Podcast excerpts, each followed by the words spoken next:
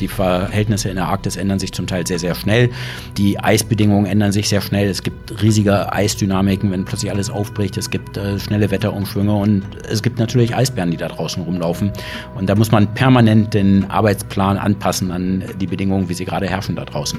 Wir brauchten ein Stück Eis, was uns die Stabilität gegeben hat, um da unser ganzes Forschungsstädtchen drauf aufzubauen. Denn wir haben für dieses Jahr wirklich eine ganze Forschungsstadt auf das Eis gebaut.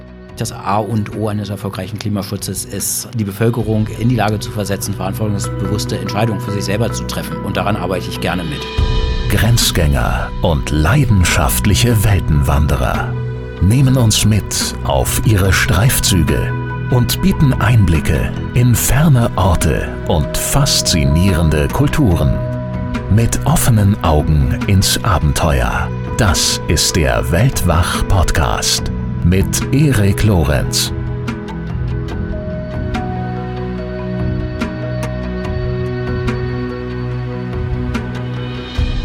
Hunderte Wissenschaftlerinnen und Wissenschaftler, ein Jahr, die scheinbar ewige Dunkelheit der Polarnacht und ein abenteuerlicher Plan, der einen historischen Meilenstein in der Polarforschung markiert. Ich freue mich sehr, in dieser Folge den Mann zu begrüßen, der eines der größten Forschungsabenteuer unserer Zeit verantwortet hat und deshalb durchaus als einer der wohl bedeutendsten Wissenschaftler Deutschlands bezeichnet werden kann. Professor Dr. Markus Rex. Er leitet die Atmosphärenforschung des Alfred Wegener Instituts und ist Professor für Atmosphärenphysik an der Universität Potsdam. Er hat bereits unzählige Expeditionen unternommen in Arktis, Antarktis und andere entlegene Regionen der Welt, um die komplexen Klimaprozesse zu erforschen, die dort und überall auf der Welt zu teils dramatischen Veränderungen führen. Und viel mehr möchte ich jetzt auch noch gar nicht verraten, denn weitere Infos kommen gleich noch. Markus Rex, bitteschön.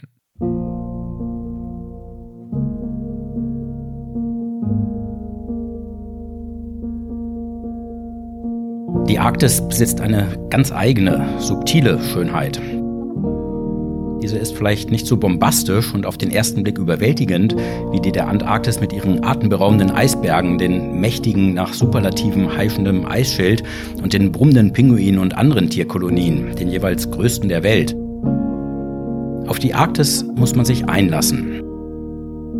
Was ihre Schönheit ausmacht, ist die unendliche Weite des Eises, die absolute Ruhe, nur durchbrochen von den leisen, knirschenden und quietschenden Geräuschen, mit denen sich die Eisbrocken aneinander schieben.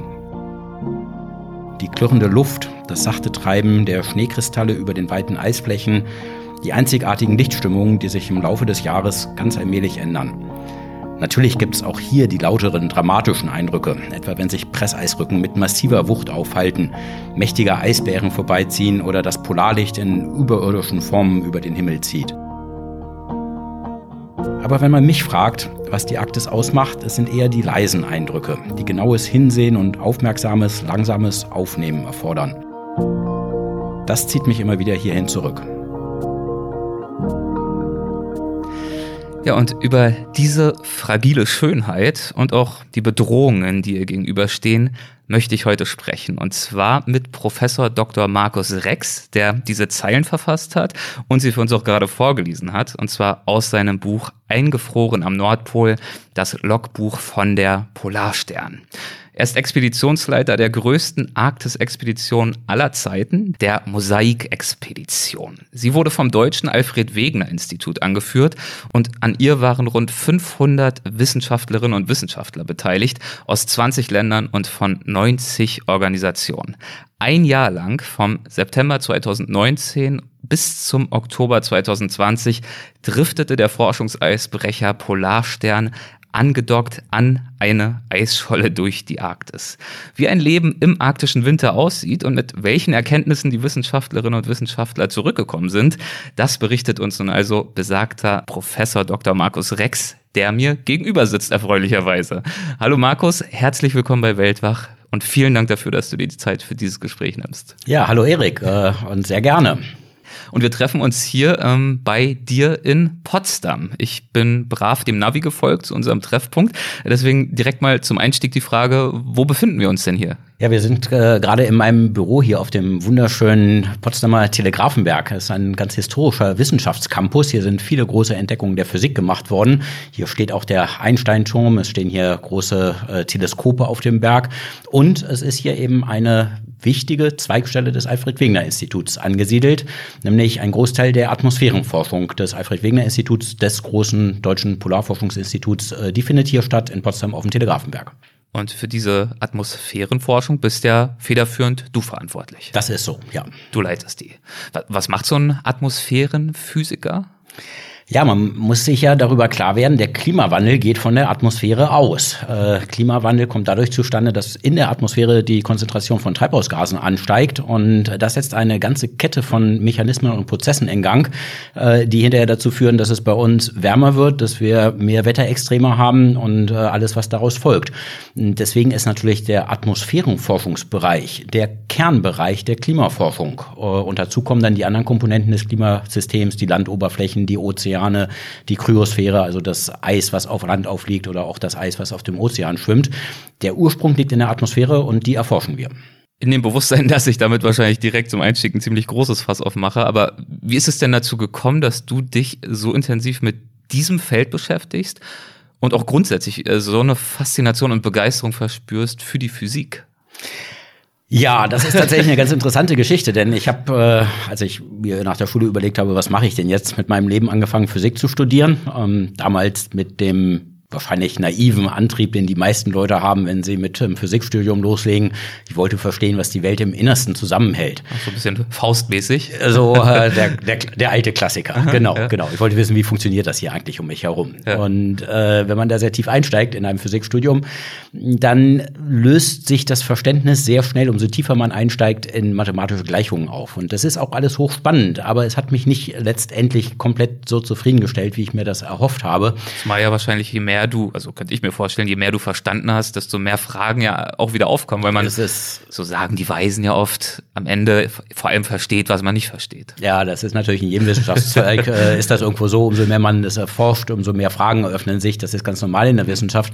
Aber ich wollte dann auch im Studium, gerade so in der zweiten Hälfte, ähm, was tun, was die Menschen verstehen und was, was bringt für die Gesellschaft. Ähm, Natürlich in der ganz grundsätzlichen Grundlagenforschung der Physik äh, geht es auch um Dinge, die wir als Menschen verstehen müssen, damit wir ein korrektes Weltbild haben. Und das ist auch äh, absolut anzuerkennen. Ich wollte aber einen etwas direkteren Einfluss darauf haben, ähm, wie unsere Gesellschaft sich entwickelt. Und äh, habe mich deswegen sehr bewusst dafür entschieden, einen Teil der Physik zu beforschen und in den eben vorzustoßen, äh, in dem es um gesellschaftsrelevante Fragen geht. Und das war damals, 90er Jahre, das große Thema der Ozonschicht. Ozonschicht. Mhm. Wir wussten damals schon, es bildet sich jedes Jahr über der Antarktis ein ganz ausgeprägtes Ozonloch. Wir wussten überhaupt nicht, wie es mit der Ozonschicht in der Arktis weitergehen wird. Und äh, bereits meiner Diplomarbeit habe ich äh, angefangen, an der arktischen Ozonschicht zu forschen und bin zum ersten Mal in die Arktis gefahren. Und das hat mich nicht wieder losgelassen. Das war 92, glaube ich, dieser erste Besuch in der Arktis. Ganz genau. Das ja. war Januar 1992. Ich weiß es noch wie heute. Januar in der Arktis. Es ist stockdunkel. Es ist mitten in der Polarnacht. Da sieht man die Hand vor Augen nicht. Ich wusste also überhaupt nicht, wie die Umgebung aussieht, in der ich mich befinde. Später ist dann die Sonne aufgegangen und ich habe die ganze wunderbare Schönheit der Arktis um mich herum gesehen und es hat mich gepackt und ich bin auch zwei Jahre später schon in der Antarktis gewesen. Aha. Und seitdem habe ich diesen Polarvirus und möchte da immer wieder hin.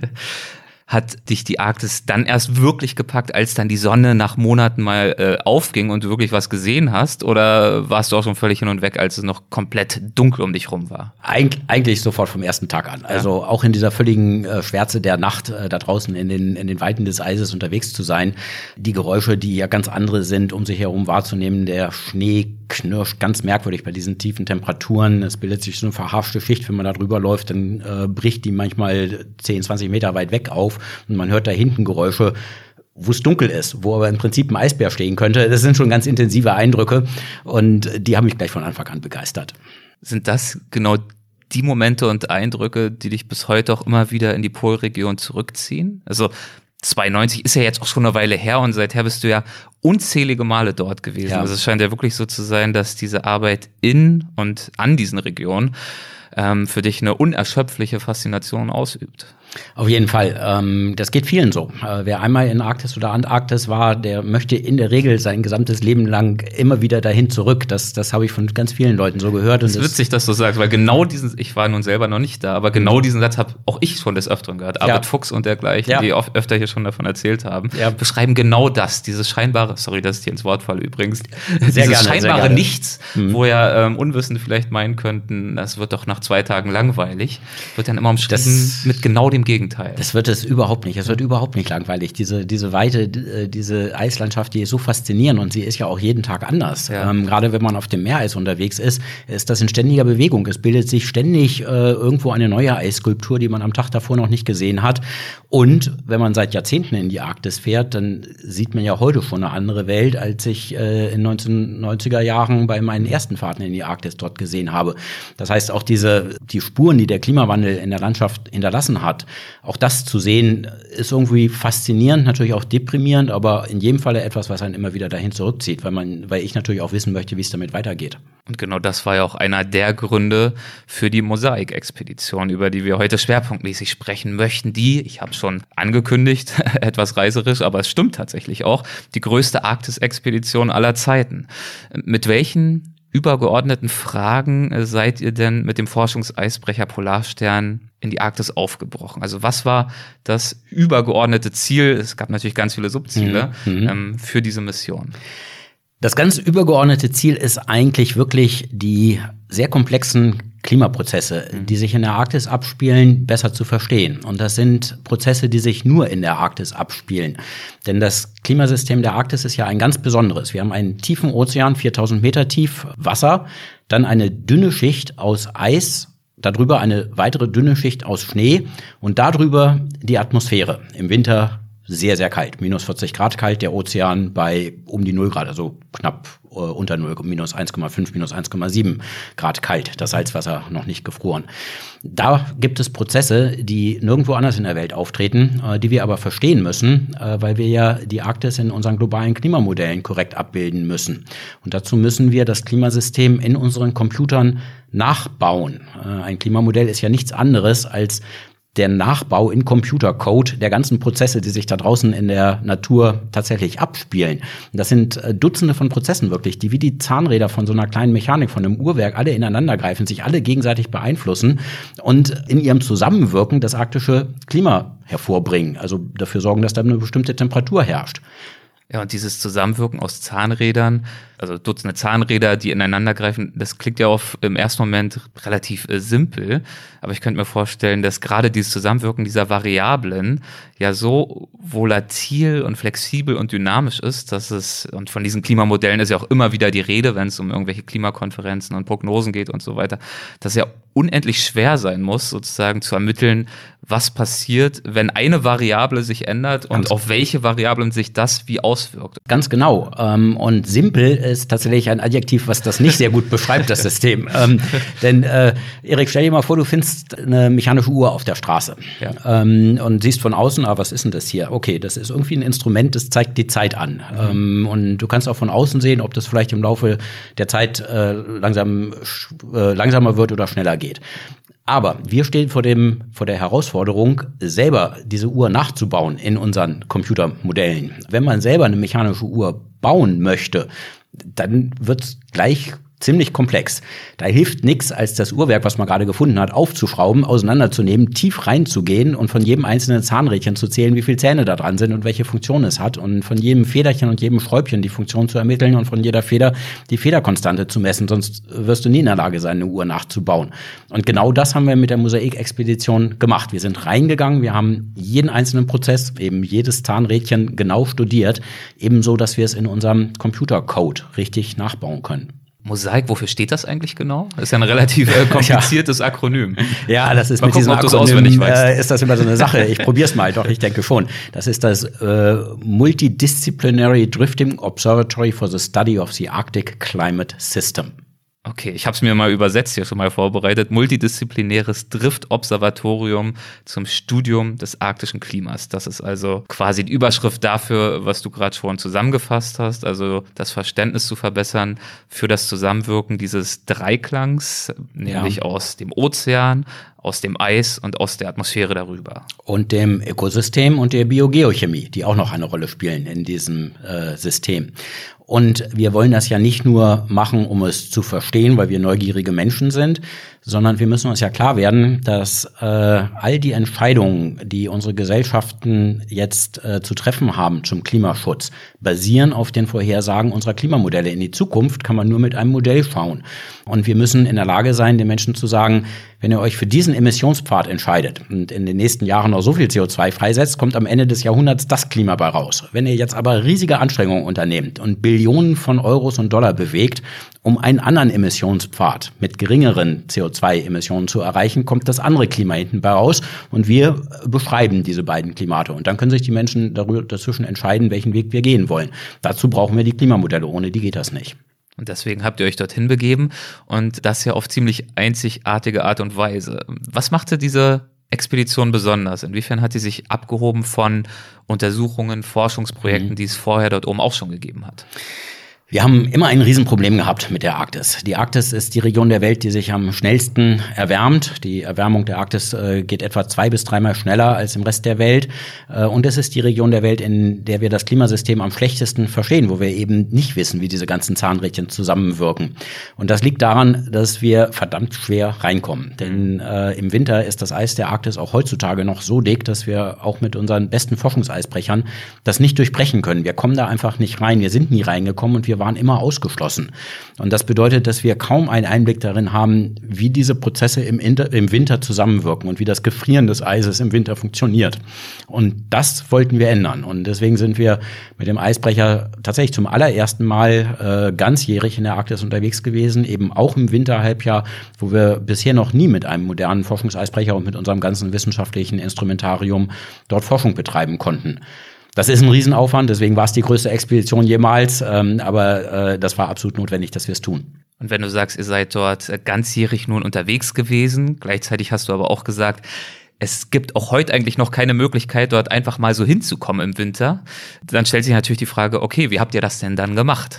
Genau, äh, wie macht man das, wenn äh, das Eis nun mal so dick ist und man mit der größten Einsatz aller Kraft seiner Maschinen, unserer kräftigen Forschungseisbrecher da einfach nicht reinkommt? Nee, der Trick ist eigentlich relativ einfach. Der ist, äh, wir folgen da einer Idee, die schon Fridtjof Nansen äh, hatte vor über 130 Jahren.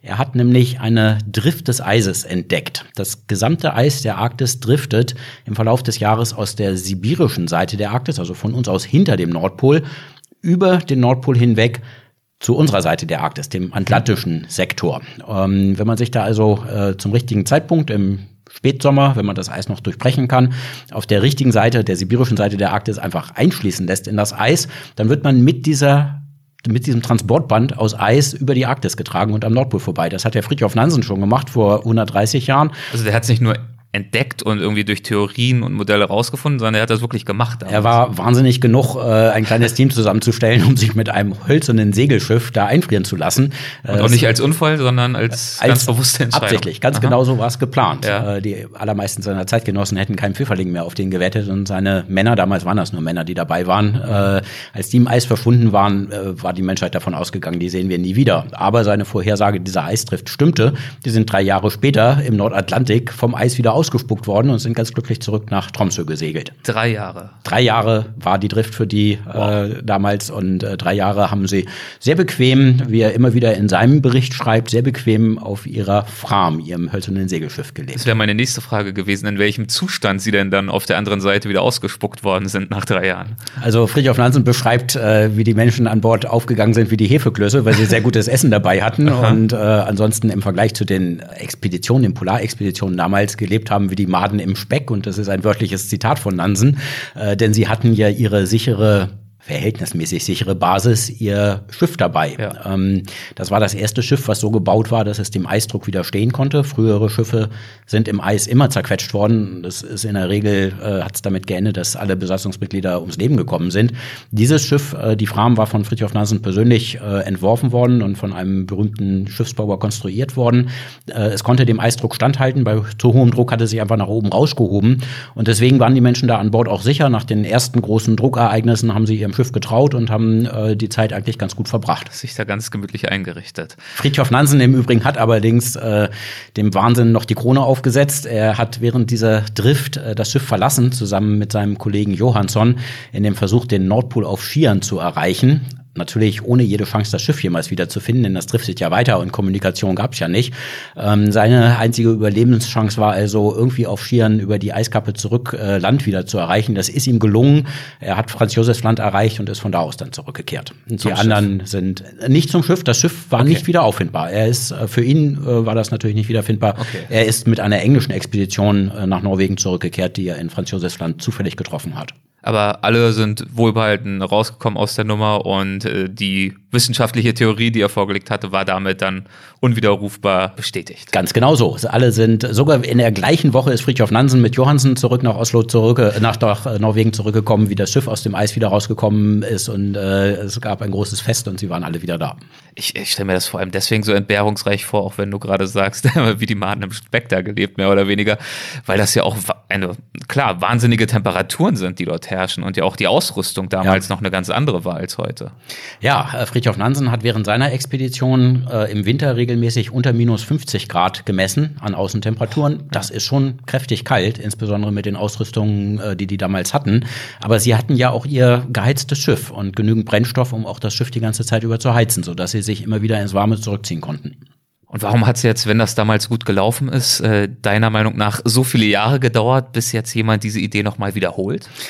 Ja, das ist nicht ganz einfach. Ähm, heutzutage können wir die Risiken, die Nansen mit seiner Expedition eingegangen ist, so nicht mehr eingehen. Äh, heutzutage, wenn wir zu einer Expedition aufbrechen, wissen wir, dass wir wieder äh, zurückkommen. Und unsere Forschungseisbrecher, unsere Polarstern, unser Flaggschiff der Expedition kann etwa ein halbes Jahr lang völlig autark im Eis operieren, äh, hat dafür genügend Treibstoff und Versorgungsgüter, braucht aber, wenn es ein ganzes Jahr lang unterwegs sein möchte, Versorgung unterwegs. Und das geht in den Jahreszeiten im Herbst und im Sommer dann wieder, wenn das Eis wieder durchbrechbar wird durch unsere Partnereisbrecher. Deswegen brauchten wir eine ganze Flotte von Unterstützungsschiffen, die uns während der Zeit unterstützt haben. Wir haben sieben Forschungsschiffe und Eisbrecher im Einsatz gehabt während der Expedition, um das überhaupt möglich zu machen. Und dazu braucht es einen hohen Organisationsgrad. Es braucht die internationale Kooperation. Das können nur alle führenden Polarforschungsnationen zusammen machen. Das kann keine Nation alleine. Und Weil deswegen es wahrscheinlich diese Schiffe gar nicht gibt. Bei also hat, hat gar keine einzelne Nation, ja. hat so viele Forschungsschiffe, die, die sie dafür einsetzen könnte. Und deswegen äh, hat es so lange gedauert, bis wir dann tatsächlich äh, diese Expedition von Fridtjof Nansen endlich mal mit einem modernen Forschungseisbrecher wiederholen konnten. Und wer war jetzt in moderner Zeit äh, so ich hätte fast gesagt, wahnwitzig, sagen wir lieber so ehrgeizig, überhaupt die Idee zu haben, dass so eine komplexe internationale Kooperation und Organisation möglich und doch jetzt auch mal an der Zeit sein könnte? Das ist natürlich entstanden als ein Traum, als ein mhm. Luftschloss. Schon äh, zehn, zwölf Jahre vor der Expedition hat der Klaus Detloff, mein Vorgänger hier in der Leitung der Atmosphären Physik äh, am Alfred-Wegener-Institut äh, diese Idee aufgebracht. Und sie hatte eine solche Kraft und eine solche Überzeugung und eine solche Faszination, dass sie einfach nicht wieder weggegangen ist, obwohl in der Zeit natürlich alle Leute gesagt haben, ja, wäre ja schön, aber geht natürlich nicht. Aber sie ist nicht wieder weggegangen. Und wir haben sie immer wieder diskutiert und äh, aufgegriffen und geschaut, wie man es doch möglich machen könnte. Und deswegen ist es dann zehn Jahre später tatsächlich dazu gekommen, dass wir in Tromsø aufgebrochen sind. Das heißt, ich gehe davon aus, dass du dann auch, äh, als du dann hier an Bord warst, bereitwillig äh, diesen Staffelstab übernommen hast und diese Vision dann eben auch selber mit weiter vorangetrieben hast. Ja, absolut. Ich habe etwa fünf Jahre, bevor wir aufgebrochen sind, die, die Leitung dann mhm. übernommen, als wir dann auch äh, angefangen haben, ein äh, professionelles Leitungs- und Führungsteam dafür zusammenzustellen, damit wir aus dem Luftschloss etwas machen, was tatsächlich dann auch durchführbar ist. Ähm, und das hat mich natürlich die ganze Zeit schon fasziniert gehabt, diese Idee, mal zu gucken, ob es nicht doch geht. Und umso schöner ist es in der gewesen, als es tatsächlich klar wurde, klar, es geht, wir machen das. Gab es irgendeinen Teil in dir, der auch so ein bisschen gehadert hat, ob du denn wirklich Lust hast darauf, ein Jahr lang mehr oder weniger kontinuierlich in der Arktis auf einem Schiff eingesperrt, mit all dieser Verantwortung auch noch. Hm. Du hast dieses ganze Projekt ja auch vor Ort geleitet. Hm. ob das über, abgesehen jetzt mal vom wissenschaftlichen Interesse, was ist, was du dir wirklich auch unbedingt antun möchtest? Tatsächlich nicht wirklich. Ich war, äh, als, als Klaus Deffloff mich gefragt hat, ob ich nicht die Leitung davon übernehmen möchte, jetzt in der Phase, dass wir das äh, zu was äh, entwickeln, was wir tatsächlich durchführen. Ja. Eigentlich von der ersten Minute an war mir klar, dass ich, dass ich das machen würde und dass ich dazu Ja sagen würde. Ich habe da noch einen Tag drüber nachgedacht, bevor ich äh, offiziell dann zugesagt habe. Aber das war mir sofort klar. Das ist äh, von Anfang an so faszinierend gewesen, die Möglichkeit, ein ganzes Jahr in der Arktis zu forschen, endlich auch mal im Winterhalbjahr die Prozesse beobachten zu können, von denen wir bisher immer nur raten konnten, wie das funktioniert, dass ich die ganzen Mühen und der Aufwand und die Verantwortung, die damit verbunden waren, gerne in Kauf genommen haben, habe. Und äh, na klar, es ist eine riesen Herausforderung. Ich hatte auch einen riesen Respekt vor der Aufgabe, mhm. gleich von Anfang an, das war schon klar. Aber äh, ich habe es sehr gerne äh, und mit, mit wehenden Fahnen gemacht. Sehr schön. Ähm, du hattest ja schon gesagt, was sozusagen das übergeordnete Ziel war. Wir haben dieses Bild verwendet vom Uhrenwerk, von den ganzen Zahnrädern, die ineinander greifen.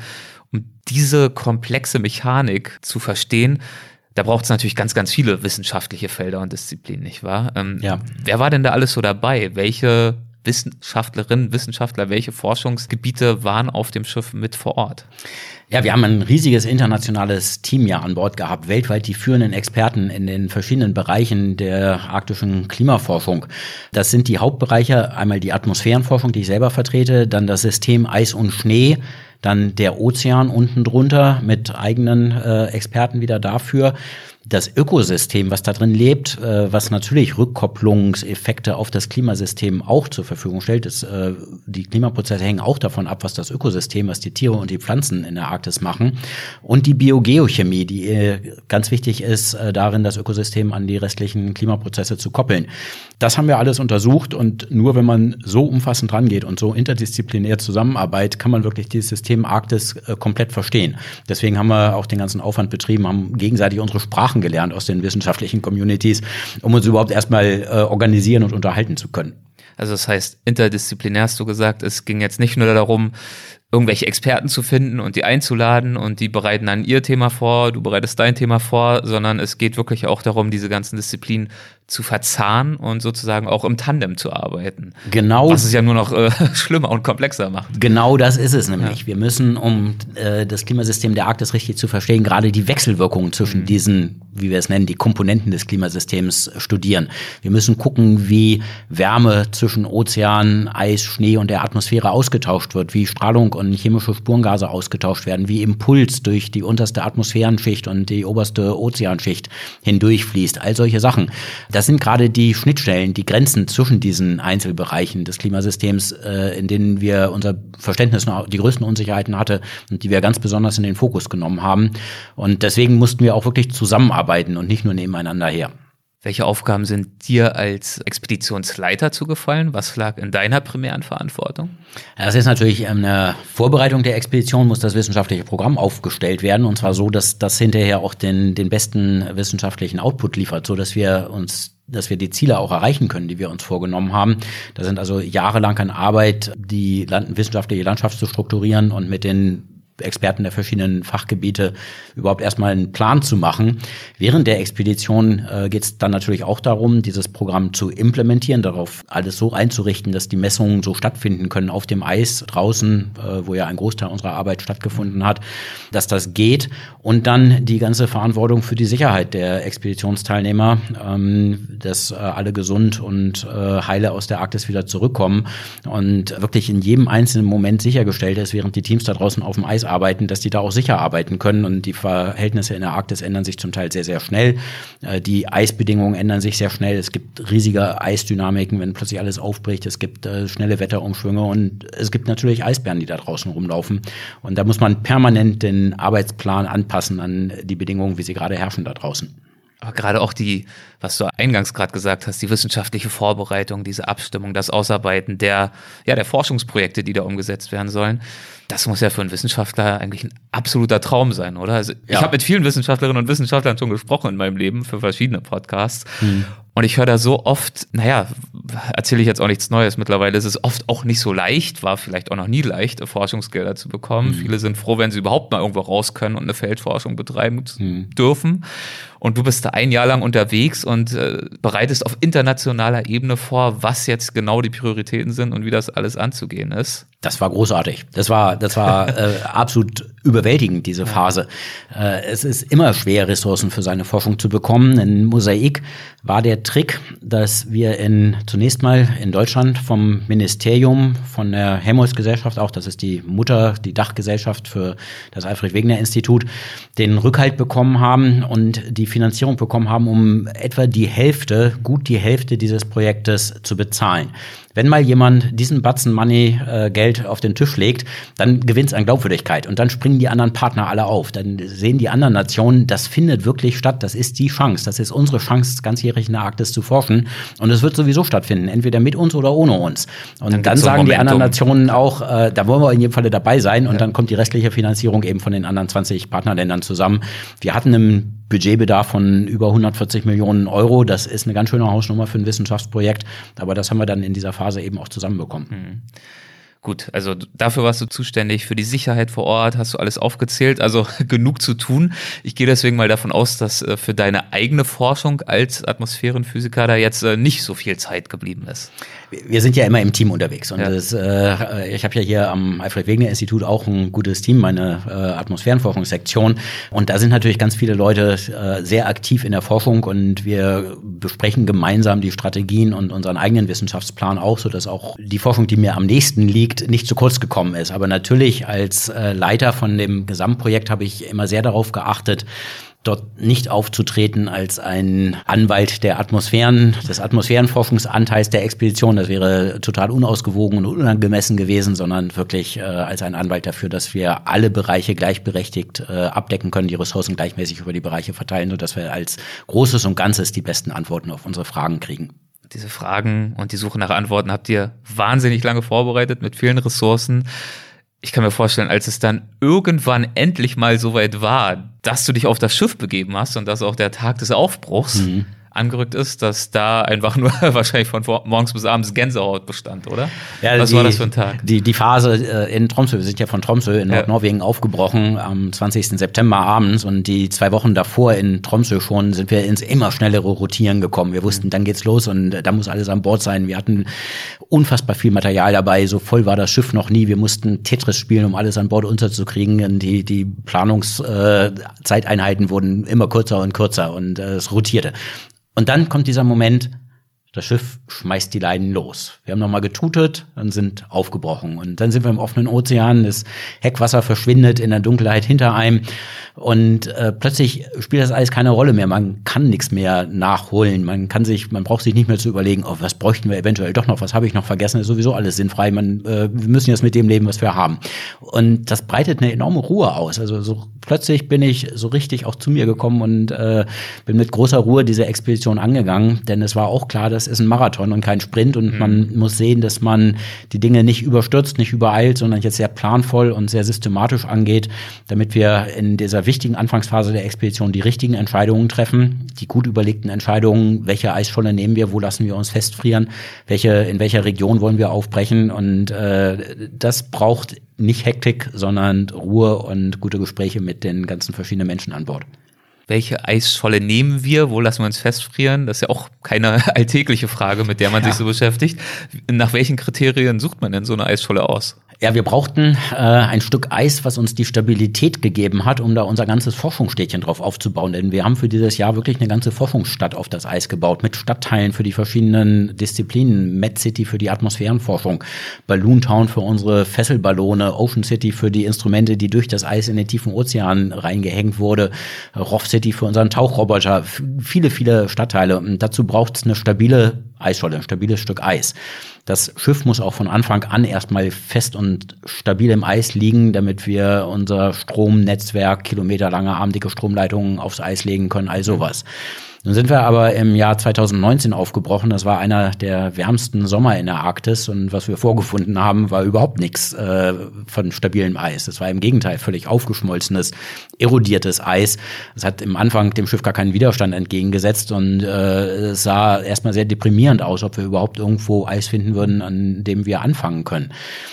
Glücklicherweise haben wir dann doch relativ schnell mit Hilfe von Satellitenfernerkundungsdaten, die schwer zu interpretieren sind, äh, eine ausgezeichnete besondere Eisscholle gefunden, wahrscheinlich das einzige Stückchen stabiles Eis in diesem gesamten Sektor der Arktis, äh, welches von vornherein äh, uns die Stabilität gegeben hat, die Expedition dort zu beginnen. Und deswegen haben wir darauf aufgebaut und haben uns dann von da aus in die weniger stabilen, dünneren Eisbereiche ausgedehnt, denn die wollten wir ja auch erforschen. Wenn du sagst, das war wahrscheinlich eventuell die einzige Eisscholle, die ausreichend stabil war in dieser Sektion der Arktis, dann nochmal zur Erinnerung, da meinst du damit, dass ihr jetzt ja auch nicht euch frei aussuchen konntet, wo ihr dieses Projekt dort oben beginnen würdet, weil ihr ja der Drift, naja, nicht folgen würdet, sondern ihr wolltet euch der Drift ausliefern und dementsprechend musstet ihr in einer bestimmten Gegend beginnen, damit ihr auch dort endet, wo ihr ungefähr ankommen möchtet. Ganz genau, denn das ist ja der einzige äh, Weg zu beeinflussen, wie diese Expedition verlaufen wird, wo sie überhaupt langdriften wird. Mhm. Nur am Anfang können wir einmal den Startpunkt auswählen, wo wir uns einfrieren lassen. Den Rest bestimmt die Natur und das Eis. Dann sind wir in den Händen der Natur und die treibt uns irgendwo hin. Nur durch die Auswahl, wo wir uns einfrieren lassen, haben wir einen Einfluss darauf, wo wir enden werden. Und deswegen war es natürlich extrem wichtig, auch in jahrelangen Vorstudien auszuwählen, in welcher Region wir loslegen müssen, damit wir auch dahin kommen, wo wir hinwollen. Ist das dann aber nicht trotzdem eine wahnsinnig schwierige Entscheidung, dann irgendwann zu sagen, ja, die ist es, hier machen wir es? Ja. Ich könnte mir vorstellen, wenn ich da der Alleinverantwortliche wäre und weiß, also wenn ich jetzt eine Fehlentscheidung treffe, dann ist eigentlich alles in Gefahr. Ähm, fällt schon schwer, irgendwann das abzunicken, oder? Das ist eine äh, ganz, ganz wichtige Entscheidung gewesen. Die wichtigste Entscheidung am Anfang der Expedition. Ähm, auch eine, die sehr verantwortungsbewusst getroffen werden musste. Letztlich lag sie in meiner Hand, aber ich habe sie natürlich besprochen mit vielen anderen Experten. Ganz äh, wesentlich auch mit unseren russischen Kollegen, mhm. die in der Vergangenheit über Jahrzehnte kleine Forschungsdriftcamps auf dem Eis auch schon errichtet hatten. Kleine Holzhütten äh, mit einem sehr eingeschränkten wissenschaftlichen Instrumentarium, die aber daher auch eine große Erfahrung in der Beurteilung von Eisbedingungen und Auswahl von Eisschollen hatten. Deswegen äh, habe ich mich da auch sehr intensiv mit unseren russischen Kollegen, die auch mit dabei waren in dieser Anfangsphase der Expedition, besprochen.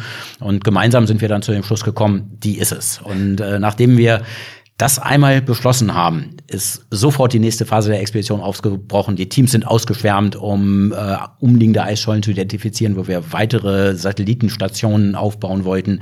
Sofort äh, ging die nächste Phase los und die große Hektik, um alles aufs Eis zu kriegen, bevor es stockdunkel war. Diese besagte Forschungsstadt, die Ganz genau. bestand aus Ballons, hast du angesprochen, glaube ich, um dann in der Atmosphäre wahrscheinlich das ja. eine oder andere zu messen. Es gab, glaube ich, Messtürme, diese Tauchroboter hast du angesprochen. Also und noch ganz viel mehr, ja. Eine wahnsinnige Infrastruktur. Es gibt da ja auch äh, Visualisierung zu, so 3D-Grafiken, wo man das mal andeutungsweise mhm. sieht, was das alles bedeutet. Also unendlich komplex, unendlich für auch Material und Gewicht und Netzwerke aus Kabeln und äh, Signalen wahrscheinlich, die irgendwie zusammenwirken müssen. Und das ist ja also zum einen komplex, zum anderen befindet ihr euch natürlich auch in dieser fragilen und dynamischen Umgebung, wo sich ja alles auch ändert oder zumindest ändern kann. Deswegen die Frage, welchen Gefahren oder Unwägbarkeiten musste denn diese mühsam aufgebaute Infrastruktur dort trotzen?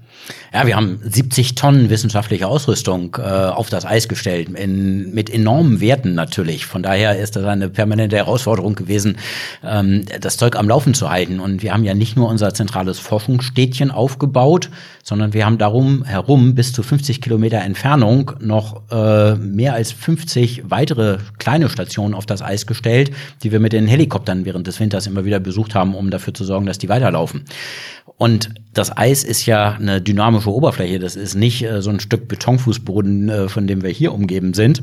Das sieht zwar manchmal für zwei Wochen so aus und dann äh, hat man eine trügerische Sicherheit, aber es ist eine hauchdünne Eierschale von Eis auf einem tiefen Ozean und im Anfang war die nur 60 Zentimeter bis 80 Zentimeter dick. Da reißt das Eis immer wieder auf. Es äh, kommt zu großer Eisdynamik, kommt zu Verschiebungen im Eis, auch zu Scherungen, wo äh, entlang von Scherzonen Teile unseres Forschungscamps immer wieder bis zu 600 Meter seitlich abgedriftet sind und einfach da draußen im Dun in der Dunkelheit der Polarnacht verschwunden sind. Äh, und dann kommt irgendwann die Eisdynamik wieder zur Ruhe und wir müssen wieder aufbrechen, unser Instrumentarium von da hinten wieder zurückholen und äh, irgendwo näher an der Forschungsstadt wieder aufbauen.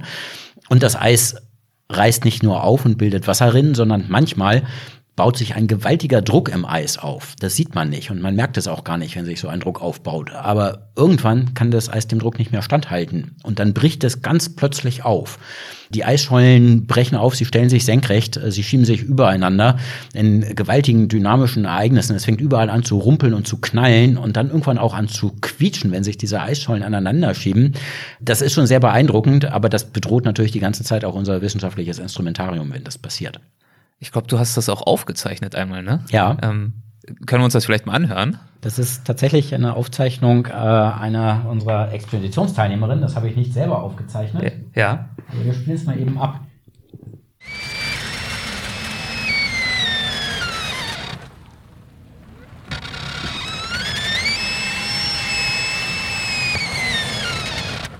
Also für mich klingt das ehrlich gesagt äh, nicht so, wie ich mir jetzt Eis vorgestellt hätte, sondern eher wie eine ganz fiese, knarzende, quietschende, schlecht geölte alte Tür.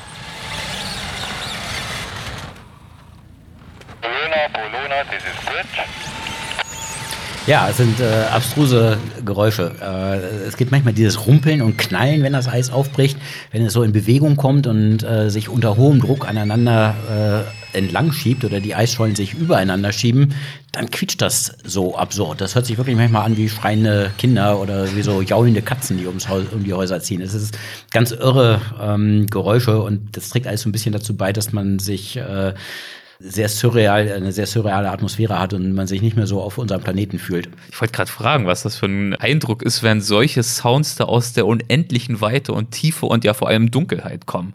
ist ja durchaus auch ein bisschen bedrohlich vielleicht. Ja, äh, wir wissen ja, was das ist, ja. ähm, aber ähm, wenn man da in der völligen Dunkelheit der Schwärze der Polarnacht, die ja ein halbes Jahr lang geht, äh, wo überhaupt kein bisschen Licht mehr wahrnehmbar ist, unterwegs ist, fühlt man sich sowieso schon immer wie auf einem anderen Planeten äh, zwischen diesen skurrilen, wahnsinnigen Eisformationen, die durch den Eisdruck und den Wind entstehen äh, und in der äh, völligen Schwärze der Nacht dazwischen und den schwarzen, tiefen Eisebenen, die zwischen diesen Presseisrücken dazwischen liegen. Und wenn dann solche Geräusche noch dazukommen, dann hat, hat das Ganze wirklich einen sehr surrealen, überirdischen Eindruck. Also ihr musstet natürlich nicht nur auf solche Geräusche achten, sondern insgesamt das Eis genauestens im Auge behalten, hast du ja beschrieben. Mal schiebt es sich zusammen, mal reißt es auseinander. Aber es gab natürlich noch viele andere Dinge, auf die ihr so achten musstet und wolltet. Und du hattest vorhin auch schon ganz kurz angesprochen, dass es dort oben ja bekanntlich natürlich auch Eisbären gibt.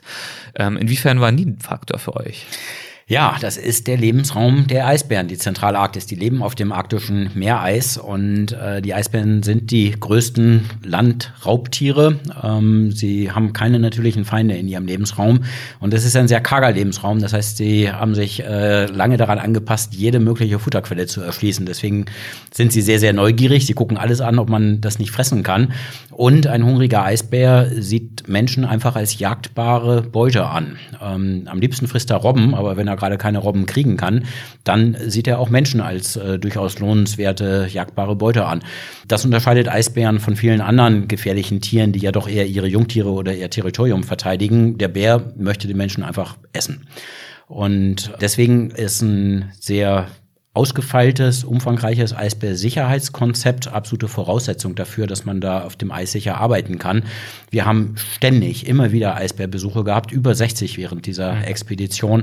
Und Besuche deswegen, heißt, dass sie dann auch wirklich im Lager waren? Die kommen äh, immer in unser Forschungscamp, ja. die kommen zum Schiff, wenn ein Eisbär irgendwo in einem Großraum vorbeizieht, in seiner äh, ewigen Wanderung über das Eis. Sie wandern immer riesige Distanzen äh, über das Eis.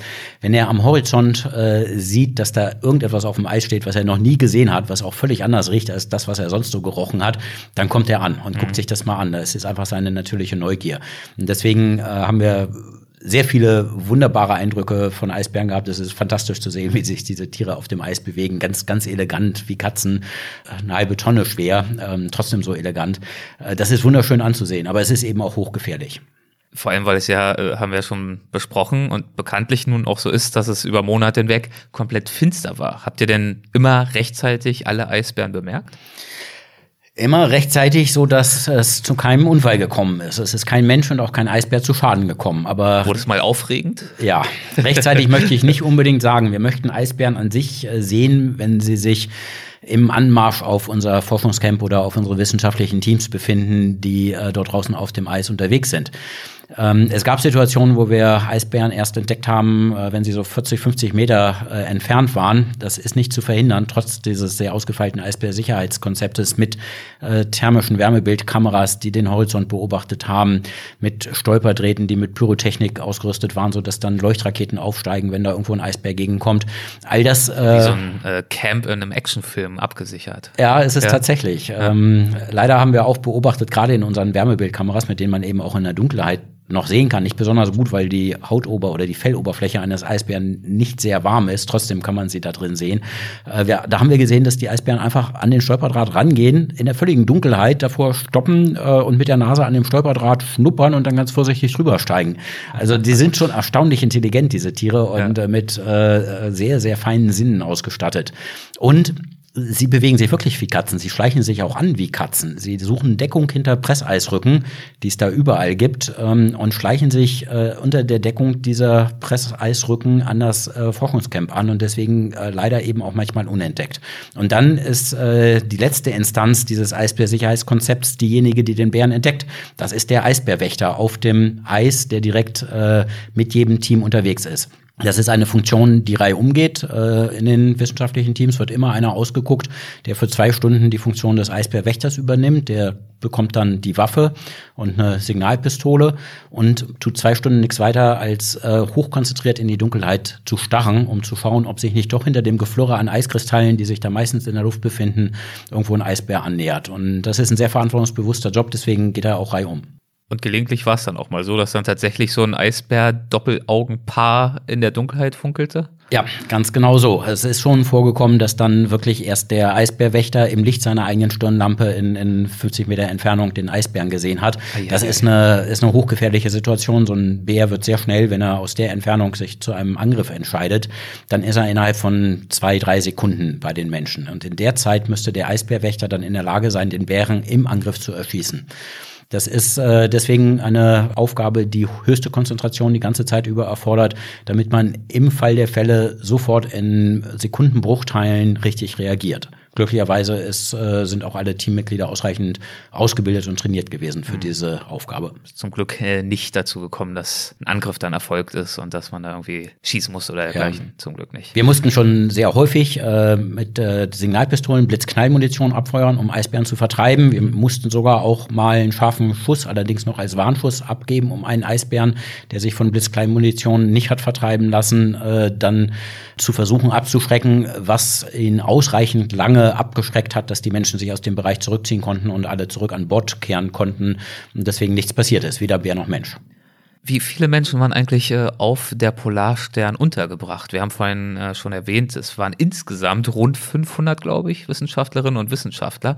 Ähm, aber es waren ja zum einen noch mehr Menschen dort. Nicht alle sind ja Forschende gewesen, aber sie waren ja auch nicht alle gleichzeitig dort. Wir waren nicht alle gleichzeitig. Zu einem bestimmten Zeitpunkt äh, sind immer ziemlich genau 100 Menschen an Bord der Polarstern. Mhm. So zwischen 98 und 101 waren wir. Mhm. davon ist etwa ein Drittel Besatzungsmitglieder und der Rest ist Logistik und Unterstützungspersonal und Wissenschaft. Ähm, und wir haben die Expedition in fünf Phasen organisiert, sodass die Menschen, ein Großteil der Menschen immer wieder ausgetauscht wurden nach zwei, drei Monaten typischerweise Expeditionslänge für jeden Teilnehmer. Äh, viele sind natürlich auch länger geblieben, ich selber ja auch.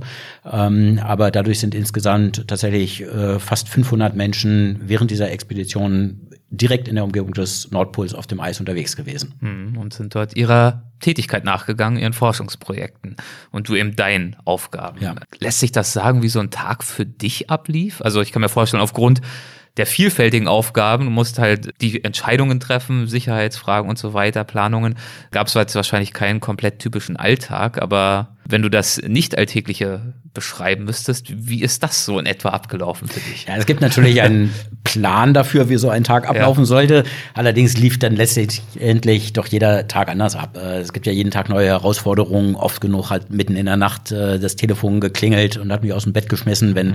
unsere Brückenwache äh, beobachtet hat, dass da auf dem Eis wieder alles in Bewegung gekommen ist und wir ganz akut damit umgehen mussten und, und schnell ein Team zusammenstellen müssen, wecken müssen und zusammenstellen müssen, um da draußen auf dem Eis Instrumentarium zu retten. Ähm, solche Dinge oder Eisbären ins Forschungscamp vorgedrungen sind.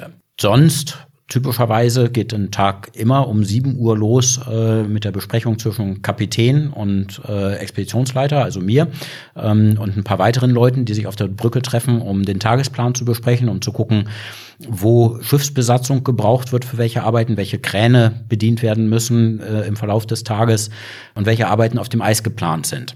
Der Kapitän ist ja für die gesamten Prozesse an Bord zuständig, äh, für die Maschinen und Instrumente für die Stromversorgung, Wärmeversorgung, für die Sicherheit des Schiffes, während meine Verantwortlichkeit äh, die wissenschaftliche Labore an Bord sind und alles, was auf dem Eis stattfindet. Mhm. Die Verantwortung des Kapitäns endet an der Reling. Und das muss eng miteinander verzahnt werden äh, und deswegen immer diese morgendliche Besprechung, in dem wir besprochen haben, was jetzt anliegt für den Tag. Und dann Wetterbriefing, dass wir wissen, wie es Wetter wird an dem Tag mit unseren Metrologen, ähm, Besprechung mit unserer Helicrew, äh, welche Hubschrauberflüge anliegen, dann Frühstück und dann geht's raus aufs Eis. Also Langeweile kam wahrscheinlich selten auf, könnte ich mir vorstellen. ähm, Gab es für dich trotzdem in diesem ganzen, du hast ja auch gesagt, nachts wurdest du oft wachgerüttelt, das Telefon klingelt, immer wieder war irgendwas, wo du Entscheidungen treffen musstest. Gab es für dich trotzdem auch mal Momente zum Innehalten, die du wirklich nur für dich hattest, wo keiner was von dir wollte, wo du nicht schon wieder drei Probleme parallel lösen musstest, sondern wo du dir einfach bewusst machen konntest, wow, ich bin hier gerade auf einem Schiff angedockt an der Eisscholle. Es hat zehn Jahre gedauert, bis es soweit war und ich drifte jetzt hier durch die Arktis. Die waren tatsächlich sehr selten. Die entspannendsten Momente, muss ich sagen, waren wirklich die, wenn mal nichts konkret gebrannt hat irgendwo mhm. und ich mal Moment mich hinsetzen konnte, abends, oft nachdem die Arbeiten auf dem Eis alle vorbei waren und äh, gerade keine Katastrophen anstehen, mir eine Flasche Rotwein aufgemacht habe und an dem Expeditionsbericht, dem Buch, was ja hinterher auch dabei rausgekommen ist, geschrieben habe. Das äh, waren so die Phasen, wo ich auch mal reflektiert habe, wo wir gerade stehen, wie es so aussieht, die für mich tatsächlich entspannend waren, diese Schreibtätigkeit. Und die anderen, die äh, Crewmitglieder, die Wissenschaftlerinnen und Wissenschaftler, wie haben die entspannt? Beziehungsweise ich, ich frage mal auch ein bisschen ketzerisch, wenn man monatelang da in Dunkelheit äh, sitzt und zusammenarbeiten will, aber auch muss und jeden Tag ja auch auf engem Raum, gibt es auch mal so Anflüge von Lagerkoller, wo es auch mal so ein bisschen ruppig wird? Eigentlich erstaunlich selten. Mhm. Ähm, es ist sich jeder in dem Team zu jedem Zeitpunkt bewusst, dass wir aufeinander angewiesen sind. Wir sind wirklich eine kleine Gruppe von Menschen, äh, weit weg von allen anderen in einer sehr lebensfeindlichen Umgebung und die nächsten anderen Menschen sind tausend Kilometer weg und nicht erreichbar und uns kann auch keiner erreichen. Wir sind also aufeinander angewiesen. Und dieses Bewusstsein äh, führt, glaube ich, dazu, dass Menschen sehr achtsam miteinander umgehen. Zum einen, dass sie Konflikte, die es natürlich immer mal wieder gibt. Das sind ja auch alles äh, ambitionierte Wissenschaftler mit ähm, eigenen Interessen, wie ihre Wissenschaft vorangehen soll, äh, dass solche Konflikte nicht eskalieren und nicht ausbrechen, ähm, sondern sehr in gutem Umgang miteinander äh, im Gespräch gelöst werden. Ähm, es führt auch dazu, dass man sehr genau auf die anderen achtet und mal schaut, ob es denn jedem gut geht mhm. oder ob irgendwo jemand äh, sich ein bisschen zurückzieht und vielleicht in eine schwierigere ähm, Lage gerade kommt. Der wird dann schnell wieder zurückgezogen und in soziale Aktivitäten eingebunden. Man geht sehr sorgfältig miteinander um in so einem Team und das führt auch dazu, dass wir eigentlich ähm, diese, was man sich vorstellen könnte, dass es da auch schnell mal zu Reibereien und Konflikten auf so engen Raum kommen könnte, dass das erstaunlich wenig der Fall ist. Wenn es dann mal passiert, das ist natürlich nicht ganz, es geht nicht ganz ohne sowas ab. Dann habe ich, äh, ich habe meine Antennen natürlich sehr sorgfältig ausgefahren, um festzustellen, ob sich irgendwo was anbade und habe die Leute auch schnell mal zusammengeholt, äh, Türen zugemacht und sowas wird dann hinter verschlossenen Türen besprochen, äh, um solche Konflikte einzudämmen, bevor sie äh, weitere äh, Schäden anrichten können oder sich ausbreiten können. Ja, weil ja klar, ihr seid natürlich da komplett aufeinander angewiesen gewesen. Genau wie ihr ja auch, haben wir vorhin schon drüber gesprochen, auf diese Scholle angewiesen wart. Ähm, Wie hat sich die denn am Ende bewährt? Unsere Heimatscholle, unsere äh, wirklich äh, ein Stück Eis, was uns sehr ans Herz gewachsen ist, was ja. wir lieben gelernt haben während dieser Expedition. Sie war unsere, unsere Heimat für, für, für ein Jahr. Und äh, sie hat ihr Versprechen gehalten. Äh, diese Scholle bestand ja aus einem massiven Kern, deswegen hatten wir sie ausgewählt, äh, der umgeben war von eher dem typischen Eis, dem dünnen, aufgeschmolzenen, erodierten Eis der Arktis, so wie wir es äh, vorgefunden hatten am Anfang äh, im Herbst 2019. Dieser massive Kern hat die gesamte Drift überlebt, ist auch mal gebrochen, ist aber nicht zerbrochen, ist nicht in Einzelteile auseinandergebrochen, wie das gesamte umliegende Eis, sondern er hat diese Drift überlebt und er war immer noch massiv und stabil und hat uns eine gute Basis für unsere Forschung äh, geboten, als die Scholle äh, nach ihrem gesamten Lebenszyklus die Eiskante im Nordatlantik erreicht hat. Mhm. Dort ist er dann, wie erwartet, wie alle Eisschollen das tun, unter dem Einfluss von Dünung und Wellen auseinandergebrochen. Das war ein emotionaler Moment, als diese Eisscholle unserer Heimat äh, innerhalb weniger Stunden Poff gemacht hat und zerplatzt ist. Ähm, aber sie hat tatsächlich bis zu diesem Zeitpunkt durchgehalten. Wir haben bis zum allerletzten Tag auf dieser Eisscholle auf diesem Stück Eis Forschung betrieben. Und, äh, zu ihrem allerletzten Tag. Aber bis zu ihrem allerletzten ja. Tag, genau. Und dann hieß es Abschied nehmen und dann natürlich irgendwo neu nochmal andocken für die verbliebene Zeit. Richtig. Wir hatten dann, das war äh, im, im der zweiten Sommerhälfte, hatten wir die Eiskante erreicht, haben die vollständige Drift vollzogen. Das war im Bereich der Bandbreite, die wir so erwartet hatten von der Drift, aber auf der schnellen Seite. Ähm, wir sind relativ schnell unterwegs gewesen und haben deswegen Ende Juli, am, tatsächlich am 31. Juli die Eiskante erreicht und dann ist unsere Eisscholle dort zerbrochen. Das liegt daran, dass das Eis heutzutage schon dünner und deswegen auch mobiler ist als früher. Es setzt dem Wind weniger Widerstand entgegen und der Wind treibt das Eis über die Arktis und deswegen äh, war die Drift eher auf der schnellen Seite. Wir wollten dann aber in der zweiten Sommerhälfte ganz wichtig noch das einsetzende Gefrieren äh, in den wissenschaftlichen Fokus nehmen. Denn im Sommer herrscht ja das große Schmelzen des Eises vor. Das ist wirklich ein großes Schmelzen. Überall tropft es und rinnt das flüssige Wasser. Man sieht, wie das Eis verschwindet. Aber irgendwann. Und in diesem Fall sieht man es wirklich, weil wir haben jetzt immer von dieser ewigen Dunkelheit gesprochen. Irgendwann hat sich natürlich auch das geändert. Ja, irgendwann ist natürlich dann äh, geht die Sonne wieder auf. Ja. Es ist ein Fest. Das ist das größte Fest in der Arktis, wenn die Sonne nach diesem halben Jahr Polarnacht plötzlich wieder über den Horizont steigt ja. und dann auch nicht wieder untergeht. Sie geht einmal auf und dann geht sie auch nicht wieder unter, wenn man direkt am Nordpol steht. Ähm, und äh, das ist eine ganz andere andere Stimmung auf dem Eis. Plötzlich ist es hell. Es wird dann auch nicht sofort, aber einige Monate danach wird es dann plötzlich viel wärmer. Wir haben es jetzt mit Temperaturen um die um den Gefrierpunkt zu tun. Ziemlich genau beim Gefrierpunkt liegen die Temperaturen so auf dem Eis im, im Sommer in der Arktis. Und es ist hell. Äh, die tiefe Sonne macht, äh, taucht das Ganze in so ein warmes, orangenes Licht. Das ist eine Explosion der Farben. Überall bedeckt sich jetzt das Eis mit äh, Schmelztümpeln. Also es schmilzt ja überall. Die Eisoberfläche fängt jetzt an zu schmelzen. Es bilden sich Seen aus Schmelzwasser, die äh, auf dem Eis so eine türkise, grünliche, bläuliche Färbung haben. Es ist wunderschön. Und dazwischen laufen unsere Expeditionsteilnehmer in ihren orangen Anzügen rum. Und die Eisoberfläche ist im Laufe der Zeit sogar beige geworden, weil äh, im Schmelzen Sediment an der Oberfläche Oberfläche sich ansammelt, was sich in ihrer Entstehungsgeschichte in dem Eis, was damals im, ins Eis eingefroren wurde. Die wahrscheinlich mal irgendwie über einen Grund, Meeresgrund geschabt sind in ihrem genau, die Scholle, Leben Das zeigt nämlich, wo die Scholle auch herkommt. Als wir sie besiedelt haben, hatte sie ja schon ein paar Monate hinter sich. Sie hat sich gebildet in den flachen Randmeeren äh, der sibirischen Arktis. Äh, und zwar dort, diese Meere sind so flach, dass die Schollen dort tatsächlich über den Meeresgrund schleifen können, immer mal wieder in Rücken, die sich im Meeresgrund Grund bilden. Dabei nehmen sie Sediment und Kies auf und wir haben ganze Kieshaufen gefunden in unserer Scholle. Und das hat eben auch dazu beigetragen, dass es so Pastell-Ockertöne gegeben hat, äh, im Kontrast mit diesen blau schimmernden Schmelztümpeln. Einfach wunderschön im Sommer. Aber eben das große Schmelzen. Macht das aber nicht auch die Arbeit auf dem Eis und auch das Fortbewegen übers Eis deutlich schwieriger, wenn es überall dann schmilzt und weich wird? Äh, zunächst mal ähm, hat man etwas weniger mit Kälte da draußen zu tun. Von daher ist es die Arbeiten auch leichter. Man äh, kann auch mal ohne Handschuhe arbeiten. Man braucht sich nicht ganz so dick einpacken. Aber natürlich, äh, irgendwann ist mehr als die Hälfte der Eisoberfläche von diesen Schmelztümpeln bedeckt. Manchmal sind es dann 70 Prozent.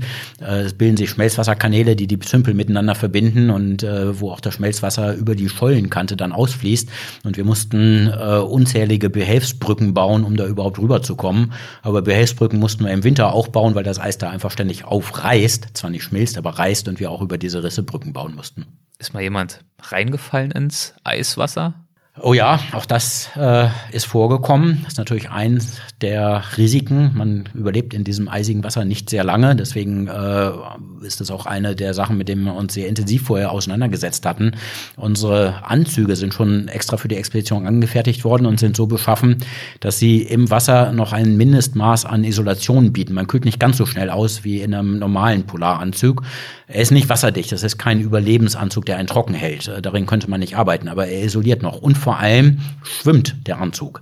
Man schwimmt in diesem Anzug wie in einer Ganzkörper-Rettungsweste, wie ein Korken auf dem Wasser.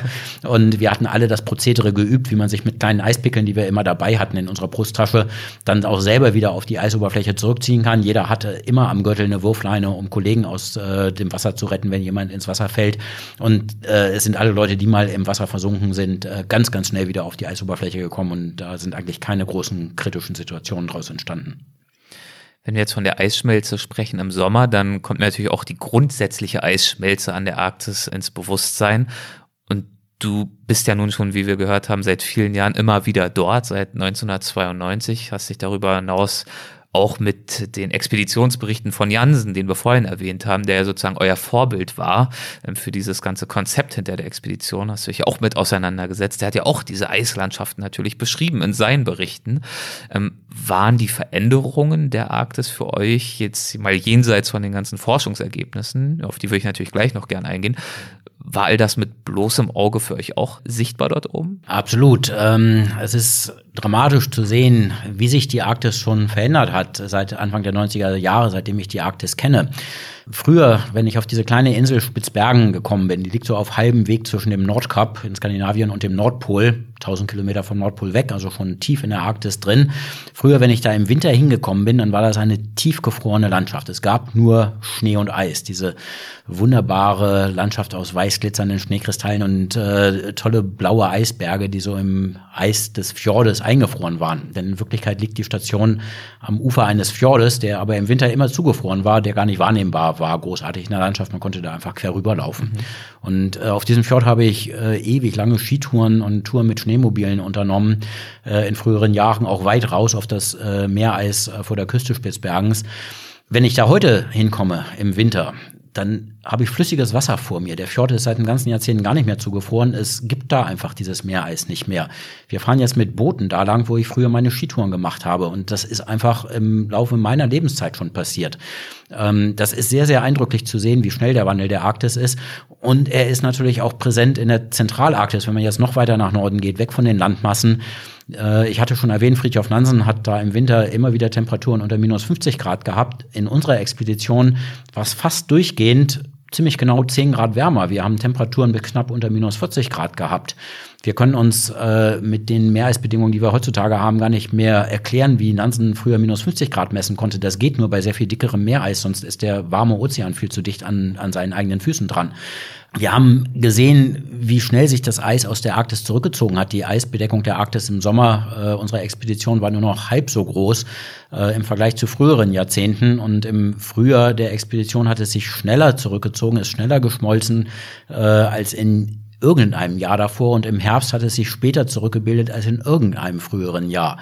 Das sind alles Anzeichen dafür, wie schnell der Wandel in der Arktis tatsächlich stattfindet. Und das äh, zeigt einem auch, dass wenn diese Entwicklung so weitergeht, die Arktis bereits in wenigen Jahrzehnten im Sommer jeweils komplett eisfrei werden wird. Dann haben wir da einen offenen Ozean liegen, wo nicht nur Nansen äh, über das Eis gelaufen ist, wo auch wir diesen ganzen Winter und den Sommer über jetzt auf dem Eis gearbeitet haben. Und wo er ja vor 130 Jahren in seinen Berichten auch noch geschrieben hat, dass er sich dort ganz gewiss im ewigen Eis befindet. Also ja. er hat das ja auch genauso damals eingeschätzt und aus heutiger Sicht natürlich dramatisch, mehr darüber nachzudenken, wie falsch er damit leider lag. Ja, Nansen ist eine äh, ganz faszinierende Persönlichkeit. Er hat äh, an einer Stelle in seinem Expeditionsbericht, als er auf diesem weiten Eisflächen steht, darüber reflektiert, dass äh, bis zum Horizont äh, dieses ewige Eis liegt, was da seit Jahrtausenden liegt und was auch in Jahrtausenden da noch liegen wird, wenn, wie er schreibt, wenn die Fußabdrücke seiner eigenen Karawane längst verweht sind. Es ist mhm. auch irgendwie ein großes Zeichen dafür, wie demütig Nansen war. Ja. Aber er lag sehr falsch, denn er hat diese Zeilen geschrieben an einer Stelle der Arktis, in der heutzutage kein Eis mehr liegt, in der die Klimaerwärmung inzwischen so weit vorangeschritten ist, dass da kein Platz mehr ist für Eis. Da, wo er darüber geschrieben hat, dass da in Jahrtausenden noch Eis liegen wird, vor gerade mal 130 Jahren, ist heute offenes Wasser. Ihr seid im Oktober 2020 äh, zurückgekehrt. Wir machen jetzt mal einen kleinen Sprung oder eigentlich einen großen Sprung nach vorn. Ähm, man könnte stundenlang darüber sprechen. Dafür möchte ich aber auch nochmal auf äh, dein Buch verweisen, ähm, wo all das ja geschildert ist. Ich äh, spreche auch nochmal noch ein Beispiel hier vielleicht nebenbei an. Natürlich mitten in eurer Expedition ging es natürlich auch so richtig los mit Covid-19. Das hatte auch dramatische Auswirkungen auf das, was ihr da so gemacht habt. Ihr musstet diese ganzen jahrelang erstellten Planungen mehr oder weniger über Nacht über den Haufen werfen und alles neu neu erdenken, neu zusammenstellen, neu justieren. Also eigentlich auch eine wahnsinnige Krisensituation, wenn man sich vorstellt, was der auch alles ja mit äh, zusammenhing, also an, an Werten, an Investitionen, an Potenzial, das man ja auch nicht äh, vergeben möchte. Gerade auch dieses Zusammenwirken der wissenschaftlichen Disziplin hast du ja angesprochen. Ja gut, jetzt rede ich doch schon wieder drüber. Ich wollte es eigentlich, aber es ist äh, doch, es hat mich fasziniert, darüber nachzudenken, was das für ein für eine Herausforderung einfach darstellte, da nicht den Kopf in den Sand oder ins Eis oder wo auch immer hinzustecken und zu sagen, mein Gott, jetzt bricht hier irgendwie das ganze Kartenhaus, was wir so mühsam äh, vorkonstruiert haben, zusammen. Wir sind jetzt eigentlich äh, verloren, was unsere Zielsetzung anbetrifft. Das war Wie eine, bist du damit umgegangen? Ja, es war eine schlimme Situation. Ähm, als im März 2020 die Corona-Pandemie ja doch innerhalb von wenigen Tagen komplett äh, über den Planeten gezogen ist und ganz, ganz viel zerstört hat. Ähm, wir sind uns natürlich immer bewusst, in den Leben von ganz vielen Menschen ist viel zu Bruch gegangen. Viele Menschen haben äh, ihre Lebensgrundlage, ihre äh, Perspektive verloren. Oder auch ihr Leben. Fall, oder, oder auch ihr Leben, ganz, ganz viele Menschen. Ähm, in dem Fall muss man sich immer noch sagen, äh, ist die Rettung einer Expedition, muss man auch in dem Zusammenhang sehen. Aber für uns war das die große Aufgabe in dieser Phase, denn wir hatten ein Team im Eis eingefroren, ein Schiff, was Versorgung brauchte. Aber unsere gesamten Partnereisbrecher, die eigentlich dann äh, für den Sommer äh, für die Versorgung vorgesehen waren, konnten unter den Bedingungen der, der Pandemie nicht mehr eingesetzt werden. Die sind in ihre Heimathäfen zurückgekehrt mhm. und konnten nicht mehr betrieben werden, weil die Sicherheitsregeln in den Ländern das nicht erlaubt haben. Unsere Flugzeugoperationen, die wir geplant hatten im April, äh, mussten mussten über Spitzbergen stattfinden, aber die ganze Insel ist völlig äh, abgeschottet worden und unter Quarantäne gestellt worden, weil sie Corona-frei war und sie keinen Fall einschleppen wollten. Nichts davon ging mehr. Und wir mussten alle Pläne völlig über den Haufen werfen und uns innerhalb von wenigen Wochen einen vollständig neuen Plan für die Versorgung dieser Expedition ausdenken. Und das war überhaupt nicht klar, ob uns das gelingen würde. Im Ende ist es uns gelungen. Es war eine riesige Management-Herausforderung natürlich. Zunächst mal, wir hatten ein Team, was einen fertigen Plan implementieren konnte, aber wir hatten erstmal kein Team, was einen neuen Plan ausdenken konnte. Mussten ganz viele Leute neu aktiviert werden, die, die jetzt mit dran gearbeitet haben. Äh, und jeder musste wissen, äh, wie die Aufgaben verteilt sind, dass die Kommunikation im Team funktioniert. Das hat im, am Ende geklappt äh, und wir konnten die Expedition wie geplant das ganze Jahr über fortführen. Aber das war während dieser Phase wirklich nicht klar. Wie zufrieden bist du aus heutiger Sicht, wenn du mal so deine Erwartungshaltung mit äh, vor zwei, drei Jahren vergleichst, mit dem Verlauf und dem Ausgang der Expedition? Wahnsinnig zufrieden. Es ist ja so, wenn man sich sowas Großes vornimmt, mit so vielen Unwägbarkeiten, wo nichts planbar ist, wo man völlig in den Händen der Natur ist, wo man äh, in einer dynamischen Eisumgebung arbeitet, äh, in der kein Stein oder kein Eisblock auf dem anderen bleibt während dieser Expedition, dann ist man eigentlich auch ohne Pandemie schon froh, wenn man zwei Drittel mhm. dessen erreicht, was man sich vorgenommen hat. Wir hatten nun noch die Pandemie noch obendrauf als Herausforderung und haben aber praktisch alles erreicht von dem, was wir uns vorgenommen haben, mit einer kleinen Ausnahme einer Messlücke im Frühjahr 2020, die Corona-bedingt war. Wir mussten einmal kurz äh, zur Eiskante äh, aufbrechen, dann im Sommer, als das wieder ging mit der Polarstern, um sie dort an der Eiskante zu versorgen. Das ist die, der einzige Wermutstropfen und im Vergleich äh, zu den Herausforderungen, die wir hatten, bin ich unfassbar zufrieden, wie viel gelungen ist. Die Auswertung von alledem, was ihr da so äh, getrieben habt, die wird natürlich jetzt wahrscheinlich, weiß nicht, Jahre, vielleicht sogar Jahrzehnte dauern. Ich kannst du gleich mal äh, mhm. selber einschätzen. Mhm. Gibt es denn trotzdem schon vorläufige Ergebnisse oder Erkenntnisse ähm, in Bezug auf die äh, Fragestellung, mit denen ihr dort dann aufgebrochen seid, die sich jetzt schon äh, teilen lassen? Ja, natürlich ist die eigentliche Zielsetzung die Verbesserung der Klimamodelle, sodass wir eine robustere Vorhersage darüber bekommen, äh, wie es mit dem arktischen Klima, aber auch mit dem Klima weltweit weitergeht, äh, je nachdem, wie wir uns jetzt entscheiden. Dieses Ziel werden wir erst in einigen Jahren erreichen. Ähm, das braucht noch ganz viel Wissenschaft. Wir haben ja aus der Arktis nicht nur äh, eine unfassbare Menge an Daten zurückgebracht. Wir haben auch äh, Zehntausende, viele Zehntausende an Proben von Wasser, äh, Eis, Schnee und Atmosphärenbestandteilen zurückgebracht. Und während wir uns unterhalten, stehen weltweit in den Laboren die Menschen und messen diese Proben durch. Denn irgendwo ist immer gerade Tag und das ist ja ein weltweitiges Unterfangen, so dass da gerade noch Mosaikproben gemessen werden. Mosaik ist ja auch da wieder, sorry für die Unterbrechung. Ähm ein guter Begriff, weil es ja wirklich wie so ein Puzzle ist, was sich jetzt auch nachträglich weltweit zusammensetzt und wo ja auch wieder sichergestellt werden muss, dass da nicht Labor für Labor so vor sich hin macht, sondern auch jetzt noch diese Verbindungen bestehen bleiben und diese Multidisziplinarität. Absolut. Das ja. ist natürlich, die, die, das Projekt Mosaik ist ja noch nicht vorbei. Die Expeditionsphase ist vorbei. Wir sind jetzt gerade gestartet. Wir sind, äh, haben vollen Schub entfaltet in der wissenschaftlichen Auswertephase. Ja. Die muss aber auch hoch koordiniert stattfinden in Zusammenarbeit zwischen den ganzen Disziplinen und den ganzen ja, Dutzenden von wissenschaftlichen Teams. Und äh, in, in dieser Phase befinden wir uns und wir sehen, dass äh, das schon Früchte trägt. Natürlich haben wir auch jetzt schon wirklich bahnbrechende Ergebnisse. Ein Teil davon ist schon spruchreich und veröffentlicht. Vieles andere wird natürlich in den nächsten Jahren erst in die Literatur kommen. Und das ist guter Brauch auch aus gutem Grund in der Wissenschaft über Dinge zu reden, nachdem sie begutachtet worden sind von Fachkollegen, damit man dann auch weiß, dass sie robust sind, nachdem sie in der wissenschaftlichen Literatur erschienen sind. Mhm. Aber es gibt natürlich auch Dinge, äh, die, die wir jetzt schon berichten können, die nach einem Jahr, wir sind vor etwa einem Jahr zurückgekehrt, äh, jetzt schon klar sind. Zum Beispiel? Wir haben zum Beispiel eben dieses massive Schmelzen im Sommer gesehen. Da bin ich schon ein bisschen drauf eingegangen. Mhm. Äh, dieses frühere, frühere Rückzug des Eises im, im Frühjahr, spätere Rückbildung im Herbst, die ganzen Prozesse, die sich im Sommer abspielen. Wir haben gesehen, äh, wie sich das Schmelzwasser, was sich aus dem großen Schmelzen im Sommer bildet, durch kleine Risse im Eis nach unten durch das Eis durchsickert und große Schmelzwasserseen aus Frischwasser von unten gegen das Eis legt. Es gibt dort wirklich Frischwasserseen, die scharf abgegrenzt sind gegenüber dem Salzwasser des Ozeans, die sich in die Topographie, in die Täler und Berge des, äh, des Eis, äh, der Eislandschaft von unten gegenlehnen. Und ähm, hier gibt es eine scharf abgrenzte Oberfläche. Wenn man mit dem Tauchroboter durchtaucht, dann ist das wirklich wie eine spiegelnde Fläche im Wasser, wo das äh, weniger dichte Süßwasser äh, unter dem Eis liegt und darunter dann die Ozeanschicht des Salzwassers kommt. Wir sind zum ersten Mal in der Lage gewesen, diese Prozesse im Detail zu studieren und sie behindern ganz stark den Fluss von chemischen Substanzen aus dem Ozean in die Atmosphäre. Das ist eine Barriere, diese Grenzfläche für den Fluss von äh, chemischen Substanzen, aber auch für den Fluss ganz wichtig von Impuls und Wärme. Das sind jetzt ein bisschen physikalische Begriffe, aber der Fluss von Wärmeenergie bestimmt ja ganz stark, welche äh, Temperatur sich im Klimasystem einstellt. Es ist also ein, ein ganz äh, Schlüsselprozess im, im Klimasystem. Nimmt also auch Einfluss auf diese jetzt schon mehrfach erwähnten Klimamodelle, die dann wahrscheinlich justiert werden müssen. Genau, diese Prozesse sind alle noch überhaupt nicht drin im Klimamodell. Es gibt kein einziges Klimamodell, was einen Frischwassersee unter dem Eis irgendwie repräsentieren würde. Das sind alles Prozesse, die da noch gar nicht drin erfasst sind, die wir jetzt genau erforschen müssen, um sie dann in die Klimamodelle reinzukriegen.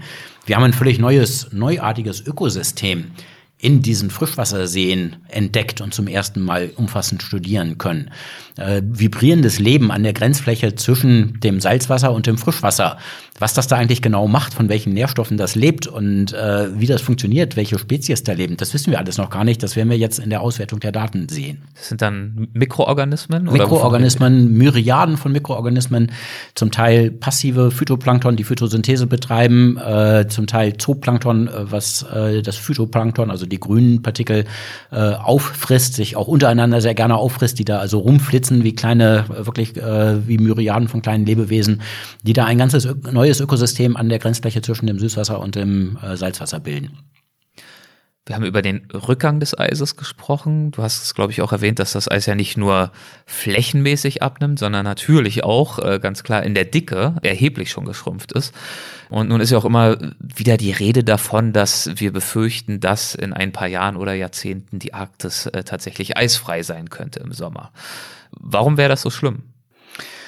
Die Arktis ist ja gar nicht so weit weg von uns. Wenn man mal auf dem Globus guckt, wir sind ja hier in meinem Büro, da drüben steht einer und wenn wir von äh, auf diesen Globus mal von oben drauf gucken, dann sehen wir, dass die Arktis eigentlich in Wirklichkeit unser Vorgarten ist. Und äh, die Arktis ist gerade wenn wir von wir hier in Europa sprechen. Wenn wir von hier in Europa reden, wo wir gerade sitzen, ja. aber das gilt eigentlich für einen Großteil der Menschheitsbevölkerung, der nämlich ja in den Kontinenten Nordamerika, Europa und große Teile Asiens lebt, äh, wo äh, die Nordhemisphäre ist dichter besiedelt als die Südhemisphäre, wo tatsächlich ein ganz erheblicher Anteil der der Menschen auf unserer Erde lebt.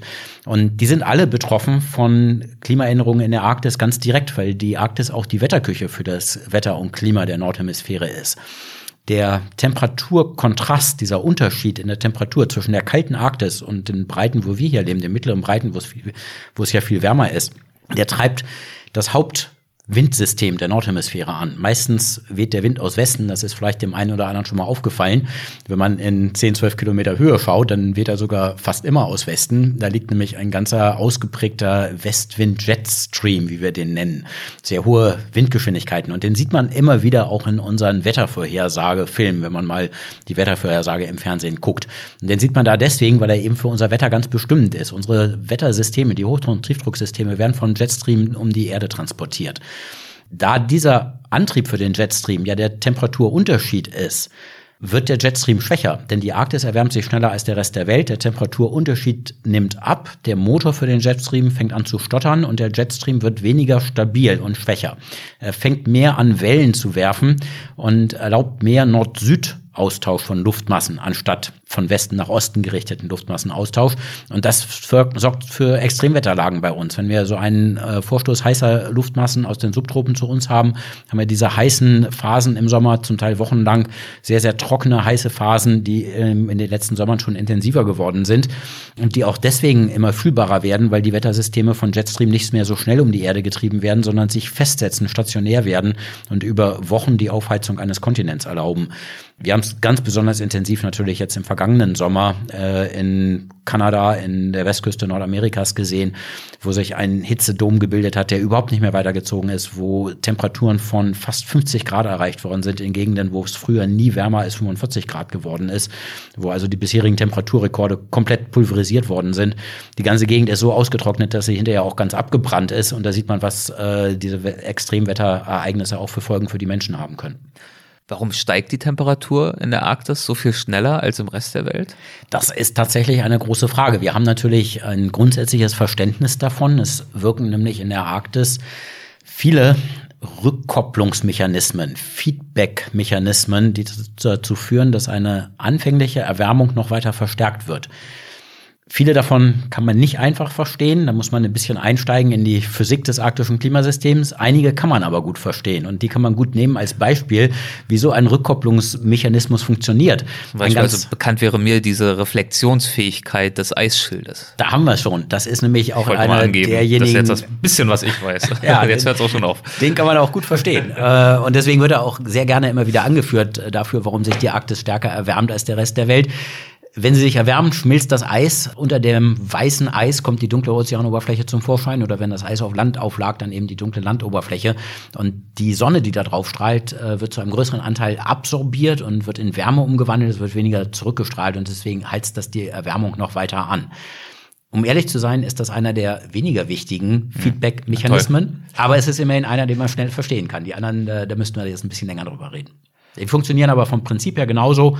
Eine anfängliche Erwärmung wird verstärkt und führt dazu, dass es noch mal wärmer wird. Und in diesem Zusammenhang, also wenn dieser dieser Schwung, der sich da sozusagen aufbaut an Entwicklungen, die sich dann immer schwerer ja auch aufhalten lassen. In diesem Zusammenhang fallen ja dann auch des Öfteren diese Begriffe wie Kipppunkte, ja. wo wir bestimmte Schwellen zu überschreiten drohen, die, wenn die einmal überschritten sind, eigentlich eine Umkehr dieser Entwicklung äh, unmöglich machen. Das ist leider so. Es gibt im äh, Klima der Erde eine ganze Reihe solcher Kipppunkte, wo Dinge einmal umkippen können und dann, wenn wir das Klima gar nicht mehr weiter aufheizen, es trotzdem sich nicht wieder zurückbildet. Sogar wenn wir unser CO2, was wir in die Atmosphäre freigesetzt haben, über lange Jahrzehnte irgendwie da wieder rauskriegen würden, würde an der Stelle das Klimasystem nicht zurückkehren in unseren heutigen Zustand. Ein möglicher Kipppunkt ist eben gerade das Verschwinden des arktischen Meereises. Der ist zumindest theoretisch denkbar. Ich beschreibe das mal kurz. Wenn die Arktis im Sommer zunehmend eisfrei wird, dann kann der darunterliegende Ozean im Sommer durch die eingestrahlte Sonnenenergie immer mehr Wärme aufnehmen. Dann gehen wir in den nächsten Winter mit einem wärmeren Ozean. Das kann die Gefrierprozesse im Winter unterdrücken, sodass wir in den nächsten Sommer mit einer dünneren Eisschicht reingehen, wodurch dann noch mehr Eis verschwindet. Und das kann zu einer abwärts gerichteten Spirale führen, sodass es immer weniger Eis gibt und das Eis von irgendeinem Punkt an von alleine verschwindet, selbst wenn wir gar nicht mehr Treibhausgase freisetzen. Die Frage ist, sind wir da schon? Haben wir diesen Kipppunkt schon überschritten?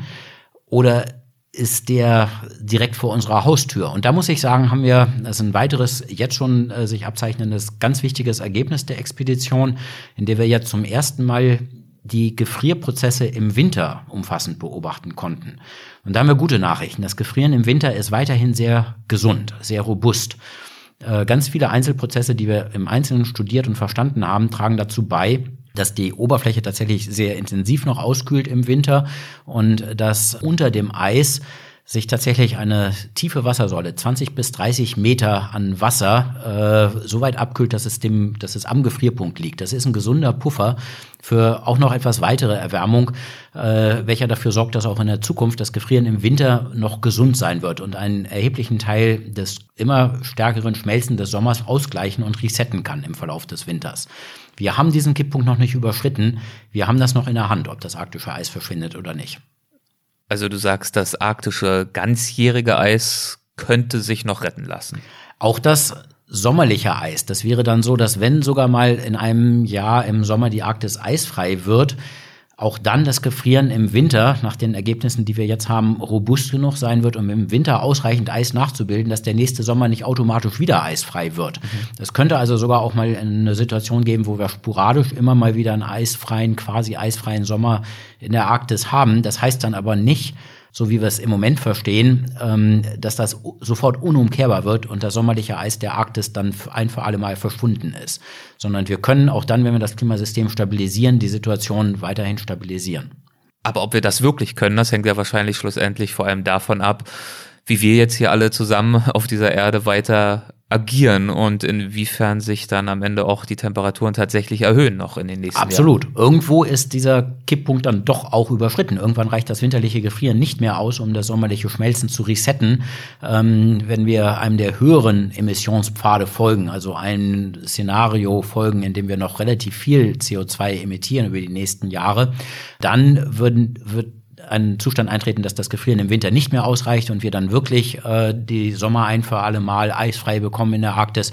Und es ist dann auch nicht von der Hand zu weisen, dass die Arktis sogar in den extremen Szenarien ganzjährig eisfrei werden könnte. Und das kann natürlich weitere Kipppunkte im Klimasystem auslösen. Da lauern so Dinge wie Zusammenbruch des grönländischen Eisschildes, Auftauen der Permafrostböden und weitere. Und natürlich dann bis hin zur Gefährdung der Regenwälder, weil halt einfach alles zusammenhängt. Also so ein Minenfeld an Kipppunkten, so beschreibst du es, glaube ich, irgendwo. Ganz genau, das ist so. Von vielen dieser Kipppunkten wissen wir nicht so genau, ab welchem Grad der Erwärmung wir sie auslösen. Ich hatte gerade zwei schon genannt mhm. und du hattest ein paar ergänzt. Das grönländische Eisschild, wenn das verschwindet, haben wir es mit einem Meeresspiegelanstieg von fünf bis sieben Meter weltweit zu tun. Das muss man sich mal vorstellen. Das kann nicht innerhalb von Jahrzehnten passieren. Das ist schon etwas, was nur sehr langfristig passieren kann. Äh, das Tauen der Permafrostböden kann enorme Mengen an Methan in die Atmosphäre freisetzen, was zu einem weiteren Anheizen des Klimasystems führt. Und in der Antarktis lauern weitere Kipppunkte. Also das sind äh, schon sehr relevante Sachen, die sich dann ändern können im Klimasystem. Und wir wissen nicht genau, ab welchem Grad der Erwärmung sie ausgelöst werden. Das ist wie wirklich wie so ein Minenfeld, von dem wir nicht so genau wissen, wo die Minen liegen. Aber umso wärmer wir den Planeten machen, umso tiefer laufen wir rein in dieses Minenfeld und irgendwann treten wir auf eine. Und die Kipppunkte beeinflussen sich gegenseitig. Es kann dann zu Kaskaden von Kipppunkten kommen. Wenn das arktische Meereis verschwindet, wärmt sich die Arktis noch stärker. Grönland kann instabil werden, der Permafrost wird instabil und diese Kaskaden von Kipppunkten, das sind die großen Unbekannten im Klimasystem. Das ist das, was wir vermeiden müssen, sonst gleitet das Erdklima wirklich ab in einen Heißzeitzustand, den wir bisher noch nicht so gesehen haben auf dem Planeten. Und wie können wir genau das verhindern? Der Schlüssel dazu ist, unsere Treibhausgasemissionen zurückzufahren. Die bekannte so Antwort auf ein scheinbar ja bekanntes Problem. Ganz genau. Das wissen wir ja nun schon auch seit einem ganzen Weilchen. Es äh, ist jetzt sehr drängend. Ab 1,5 Grad globaler Erwärmung äh, geht dieses Minenfeld los. Da stehen sozusagen die großen Schilder. Achtung, ab hier Minenfeld. Mhm. Und ich glaube, das ist keine gute Idee, da tief reinzulaufen. Aber wir laufen doch gerade ziemlich tief schon rein, oder? Wir sind doch auf dem Weg.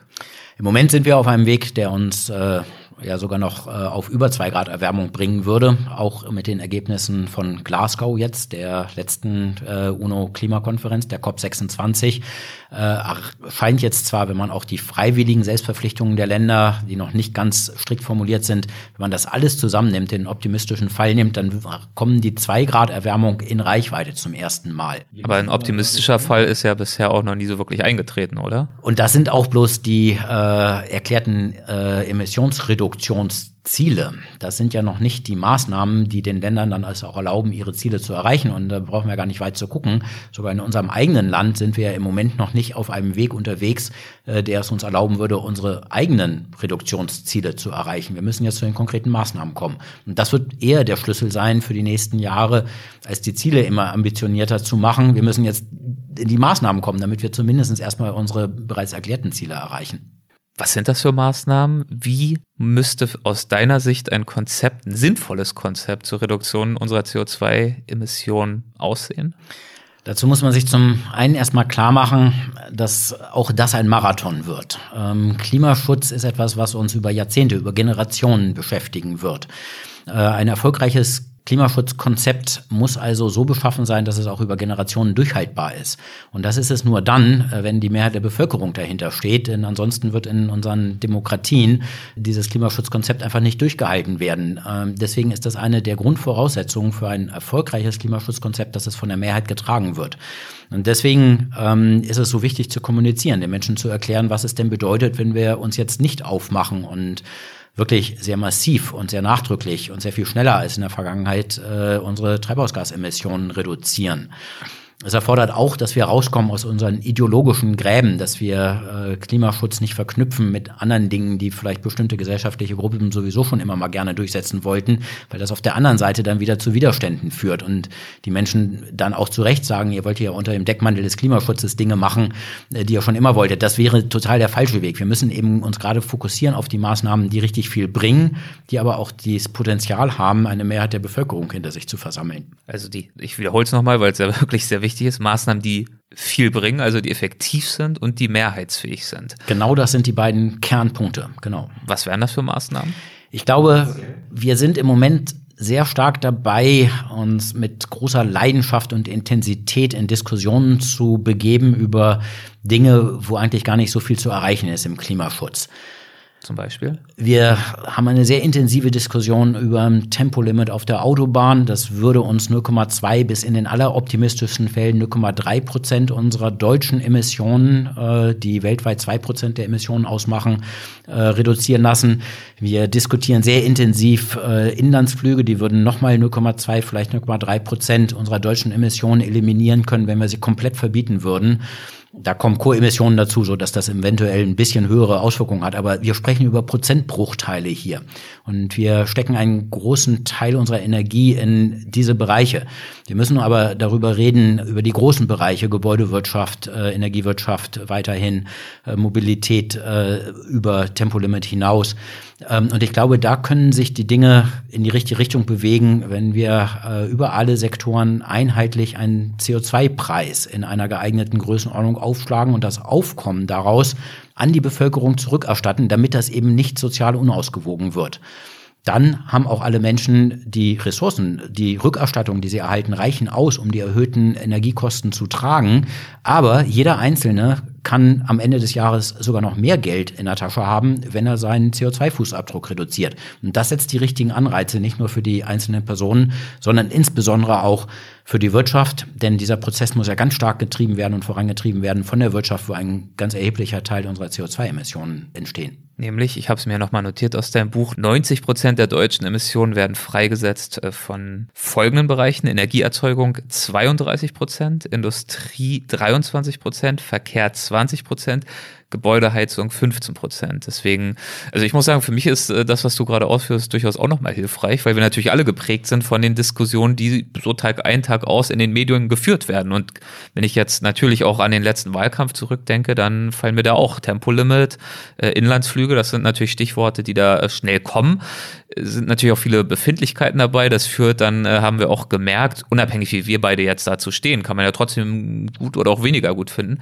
führt aber schon auch schnell zu so einer Art Kulturkampf, habe ich das Gefühl. Genau. Und wenn man genau. sich dann vor Augen führt, dass der Effekt vielleicht doch eher überschaubar ist, dann geht es am Ende wahrscheinlich eben doch darum, die zwei Säulen zu fokussieren. Wirksamkeit und Mehrheitsfähigkeit.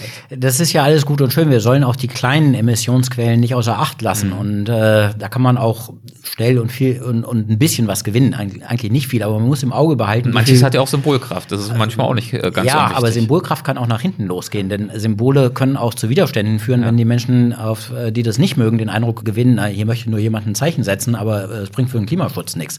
Ich will nur darauf hinaus, das ist ja auch immer so ein Argument, ja, wir in Deutschland sind ja auch insgesamt eigentlich gar nicht so wichtig, was die China, ja. Indien, da, die müssen was machen. Ja, das wäre also so eine so eine Vorreiterrolle, Vordenkerposition kann ja auch ähm, positive Akzente setzen.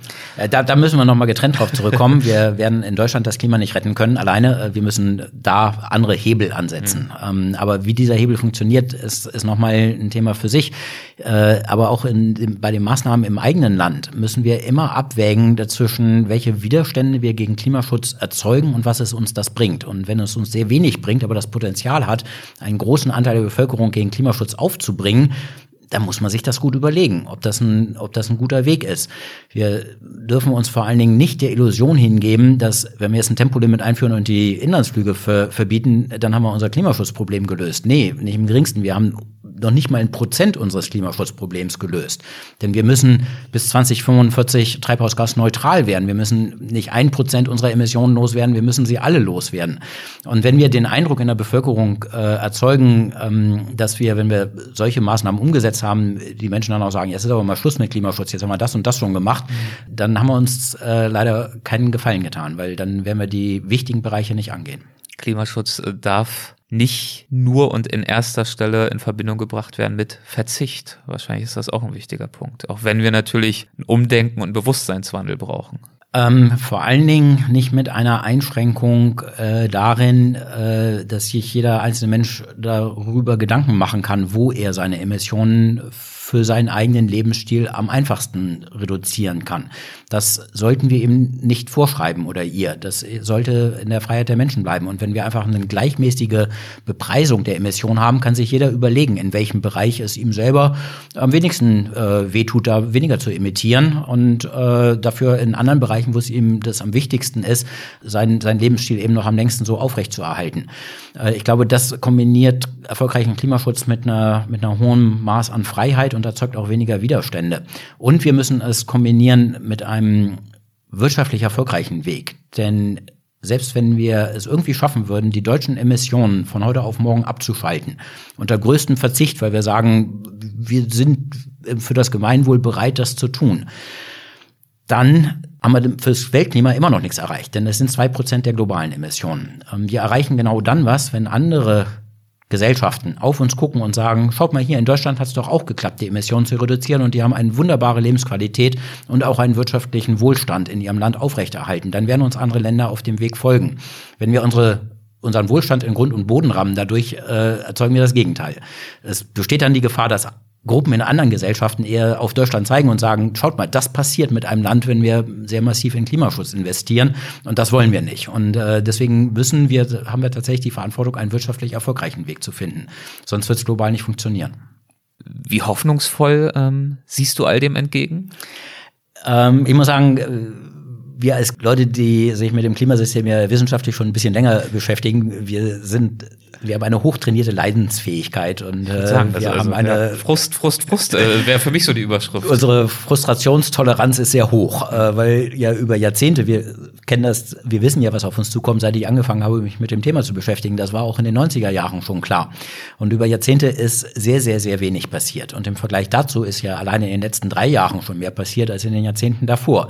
Von daher geht das in die richtige Richtung. Und äh, ich bin eigentlich ganz optimistisch, ähm, dass wir diese Mehrheit für einen umfassenden und auf effizienten, also wirksamen Klimaschutzpfad in Deutschland bekommen, wenn wir es ideologiefrei machen und äh, die Menschen nicht bevormunden möchten dabei. Und das, glaube ich, muss gut erklärt werden. Wir müssen ganz viel kommunizieren. Wir müssen gerade auch über solche, diese Rückerstattungsmechanismen von CO2-Bepreisung wirklich implementieren und zwar sehr sichtbar implementieren. Und dann, glaube ich, ist eine Mehrheit da erreichbar und dann sind wir auch sehr schnell äh, in eine Emissionsreduktion unterwegs. CO2-Bepreisung will ich auch nochmal hinzufügen, habe ich auch aus deinen Materialien entnommen. Wer sich jetzt fragt, oh mein Gott, jetzt soll das alles irgendwie auch noch mehr Geld kosten.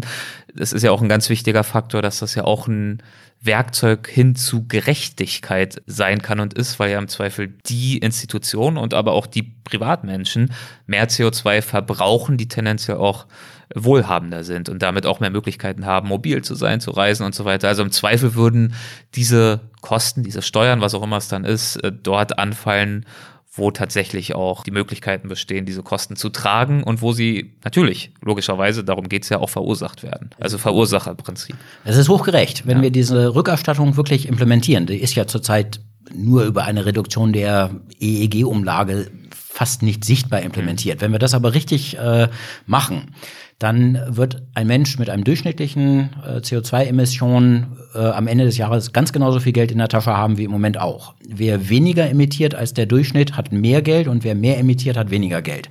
Ähm, Menschen mit geringem Einkommen im Schnitt emittieren weniger als Menschen mit hohem Einkommen. Das äh, ist einfach so, wenn man sich das anguckt. Der Lebensstil ist aufwendiger, es werden größere Häuser bewohnt, es werden mehr Fernreisen gemacht, es werden, äh, es gibt eine mehr Mobilität mit schwereren, äh, mehr verbrauchenden Fahrzeugen ähm, so dass es nicht zu einer sozialen Unausgewogenheit kommt, sondern gerade Menschen mit geringem Einkommen würden anfänglich von diesem System sogar profitieren. Ich stelle die Frage natürlich, wenn es um Klimawandel, Nachhaltigkeit geht, äh, zumeist wie hoffnungsvoll bist du, gibt es Anzeichen und ehrlicherweise kommt auch dann meist so eine Art von Antwort, wie die du gerade geäußert hast, ergibt ja auch Sinn, wenn man jetzt sagen würde, ich habe keine Hoffnung, dann könnten wir uns das alles eigentlich auch sparen, das Gespräch, die Forschung, alles drumherum. Aber gibt es konkrete Anzeichen, die dir die Hoffnung geben, dass wir schnell genug sein werden? Ich muss da nochmal nachfassen. Ja, durchaus. Zum einen ähm, steht etwas vor der Tür, was eine Zeitenwende bedeuten wird. Äh, die globalen CO2-Emissionen sind jetzt zum ersten Mal gefallen. Das hat auch immer noch mit der Corona-Pandemie zu tun. Mhm. Sie sind äh, da temporär runtergegangen. Jetzt sind wir aber schon in der wirtschaftlichen Erholungsphase nach Corona und äh, es, wir harren noch der Bestätigung. Aber es könnte jetzt sein, dass wir zum ersten Mal den Emissionspeak überschritten haben, dass wir zum ersten Mal auf dem sinkenden Pfad sind, dass sie nicht wie in der Vergangenheit von Jahr zu Jahr größer geworden sind, sondern ab jetzt von Jahr zu Jahr kleiner werden. Das wäre der erste riesige Milestone im Klimaschutz und zwar global betrachtet. Wir müssen jetzt noch schauen, wie es sich über die nächsten Jahre entwickelt. Der andere, die andere gute Nachricht ist, ähm, dass äh, in Glasgow die letzten Nationen, die bisher mit Klimaschutz noch nicht so viel am Hut hatten, äh, alle erklärt haben, dass sie auch Treibhausgasneutralität anstreben, dass sie das Grundsatz, im Grundsatz für richtig und für wichtig halten. Inzwischen haben wir einen globalen Konsens, dass wir irgendwann treibhausgasneutral werden müssen, dass wir also nicht mehr Treibhausgase freisetzen dürfen, als wir der Atmosphäre auch wieder entziehen.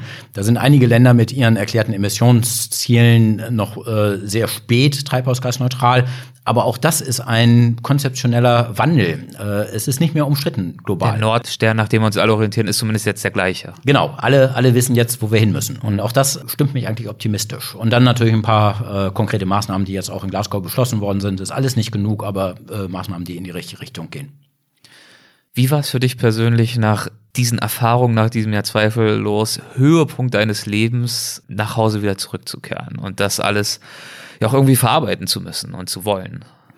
Ja, das ist natürlich immer eine ganz, äh, ganz spannende, ganz merkwürdige Phase, wenn man von so einer Expedition wieder zurückkommt, aus, ja. einer, aus einer vollständigen anderen Welt, äh, nur umgeben von, von Eis und Schnee. Ähm, äh, mit einzigartigen Erlebnissen jeden einzelnen Tag und äh, mit ganz eng gewachsenen äh, Bindungen zu den anderen Mitgliedern des Expeditionsteams. Man ist dann eine eingeschworene Gemeinschaft und plötzlich wird man wieder zurückgeworfen an Land.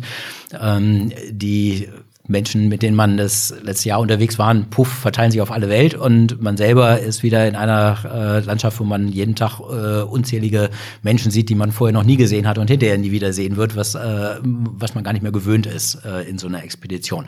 Man muss sich da ganz schön gewöhnen. Das ist so eine Anpassungsphase, die dauert ein paar Wochen, wenn man wieder zurückkommt, bis man wieder einigermaßen orientiert ist. Zumal auch die Freunde und die Familienmitglieder, die dich ja natürlich auch dann endlich wieder umgeben, das, was du da so erlebt hast, ja zu Beginn auch gar nicht so richtig nachvollziehen können, nicht wahr? Also du selbst bist gewachsen, hast dich verändert, vielleicht auch durch diese Erfahrung.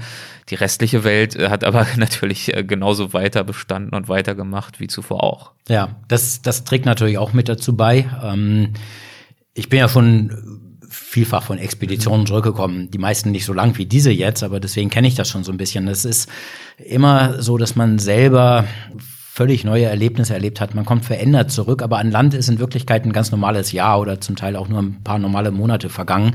Und man ist voll mit Eindrücken und möchte die erzählen, kann die aber nicht so richtig gut erzählen, weil sie sich nicht gut in Worte fassen lassen. Das braucht Zeit, man muss die erstmal innerlich verarbeiten.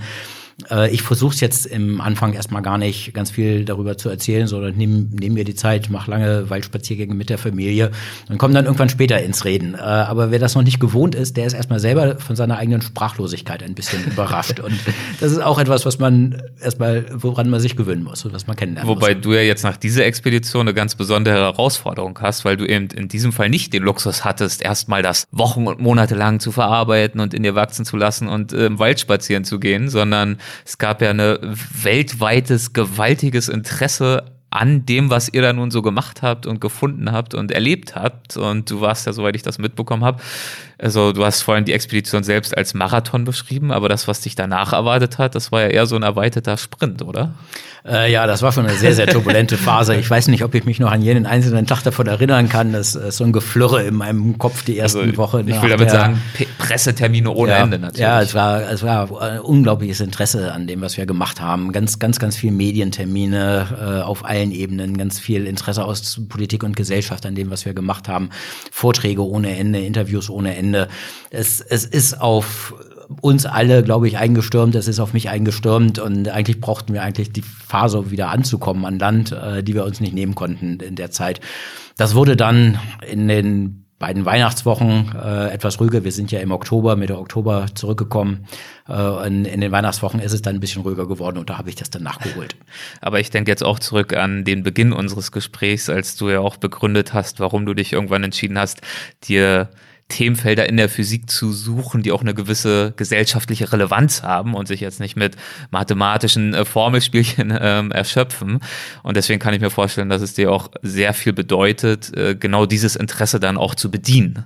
Absolut. Und nicht zähneknirschend und irgendwie mit zusammengezogenen Augenbrauen jetzt äh, diese, diese ganzen Pressetermine irgendwie absolvieren zu müssen.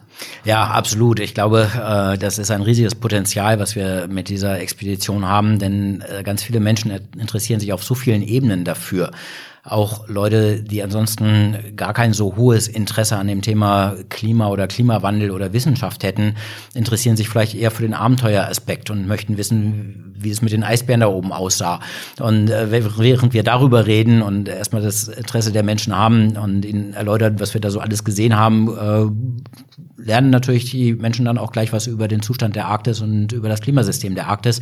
Und ich glaube, das ist ein Potenzial, was wir sehr gerne nutzen, denn äh, wirklich das A und O eines erfolgreichen Klimaschutzes ist, die Menschen, die Bevölkerung äh, in die Lage zu versetzen, verantwortungsbewusste Entscheidungen für sich selber zu treffen. Äh, und daran arbeite ich gerne mit.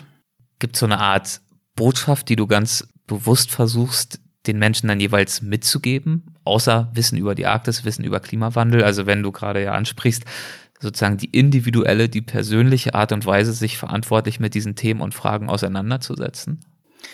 Ja, ich kann nur dafür werben, ähm, sich darüber klar zu werden, was unsere Entscheidungen heutzutage für uns selber und für zukünftige Generationen bedeuten, sich darüber so weit zu informieren, dass wir verantwortungsbewusst die Zukunft unserer Gesellschaft gestalten können. Denn in einer Demokratie macht das ja jeder Einzelne mit. Und wenn es nur alle vier Jahre in der Wahlentscheidung ist, aber trotzdem langfristig bestimmt das den Kurs, in dem wir unterwegs sind. Äh, und deswegen muss die sehr verantwortungsbewusst getroffen werden. Und ähm, ich glaube, das ist letztlich der Schlüssel. Und dafür werbe ich eben, dass sich die Menschen, jeder Einzelne mit dem Thema auseinandersetzt. Ich möchte gar nicht äh, vorschreiben oder bevormunden, was da für ein Ergebnis bei rauskommen muss. Aber die Auseinandersetzung mit dem Thema, um sich verantwortungsbewusst zu entscheiden, die sollte schon jeder machen, denn die Verantwortung trägt jeder Einzelne von uns in einer Demokratie. Vermisst du die Arktis schon wieder? Oder bist du jetzt erstmal froh, hier auch ein paar Bäume um dich rum zu haben? Absolut, ich wäre schon längst wieder im Eis, äh, wenn, wenn es nicht andere Rahmenbedingungen gäbe, doch ich äh, vermisse die Arktis auf jeden Fall dann äh, wünsche ich dir, dass es bald wieder möglich sein möge, dass du dorthin zurückkehren kannst, deine Forschungen fortsetzen kannst und ich werde auf jeden Fall weiterhin mit großem Interesse verfolgen, was du dort so treibst, was es vielleicht auch für neue Expeditionen in Zukunft gibt, aber natürlich in erster Linie auch, welche Veröffentlichungen noch aus der Mosaik-Expedition so resultieren werden. Das wird sich ja wahrscheinlich noch über Jahre hin erstrecken, haben wir vorhin auch schon angesprochen. Ja, sehr gerne. Hat Spaß gemacht. Vielen Dank für das schöne Gespräch. Dankeschön für deine Zeit. Das war mein Gespräch mit Markus Rex. Ich hoffe, es hat euch gefallen. Ich hoffe, ihr wart genauso gefesselt von seinen Berichten aus der Arktis und seid zum Schluss dann auch ähnlich wie ich ans Nachdenken gebracht worden. Und wie immer gilt natürlich, wenn euch das hier alles gefallen hat und insgesamt gefällt, dann danke ich euch für eine Bewertung in der Podcast-App eurer Wahl, zum Beispiel Apple Podcast oder auch Spotify.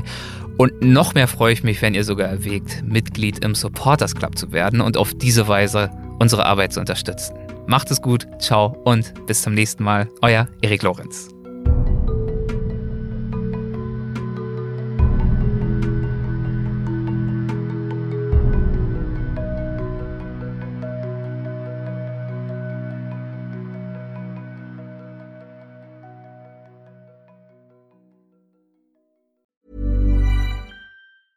Ever catch yourself eating the same flavorless dinner three days in a row? Dreaming of something better? Well, HelloFresh is your guilt-free dream come true, baby. It's me, Kiki Palmer. Let's wake up those taste buds with hot, juicy pecan-crusted chicken or garlic butter shrimp scampi. Mm. Hello Fresh. Stop dreaming of all the delicious possibilities and dig in at HelloFresh.com. Let's get this dinner party started. Hey, it's Paige DeSorbo from Giggly Squad. High quality fashion without the price tag. Say hello to Quince. I'm snagging high-end essentials like cozy cashmere sweaters, sleek leather jackets, fine jewelry, and so much more. With Quince being 50 to 80% less than similar brands. And they partner with factories that prioritize safe, ethical, and responsible manufacturing. I love that. Luxury quality within reach. Go to quince.com slash style to get free shipping and 365 day returns on your next order. Quince.com slash style.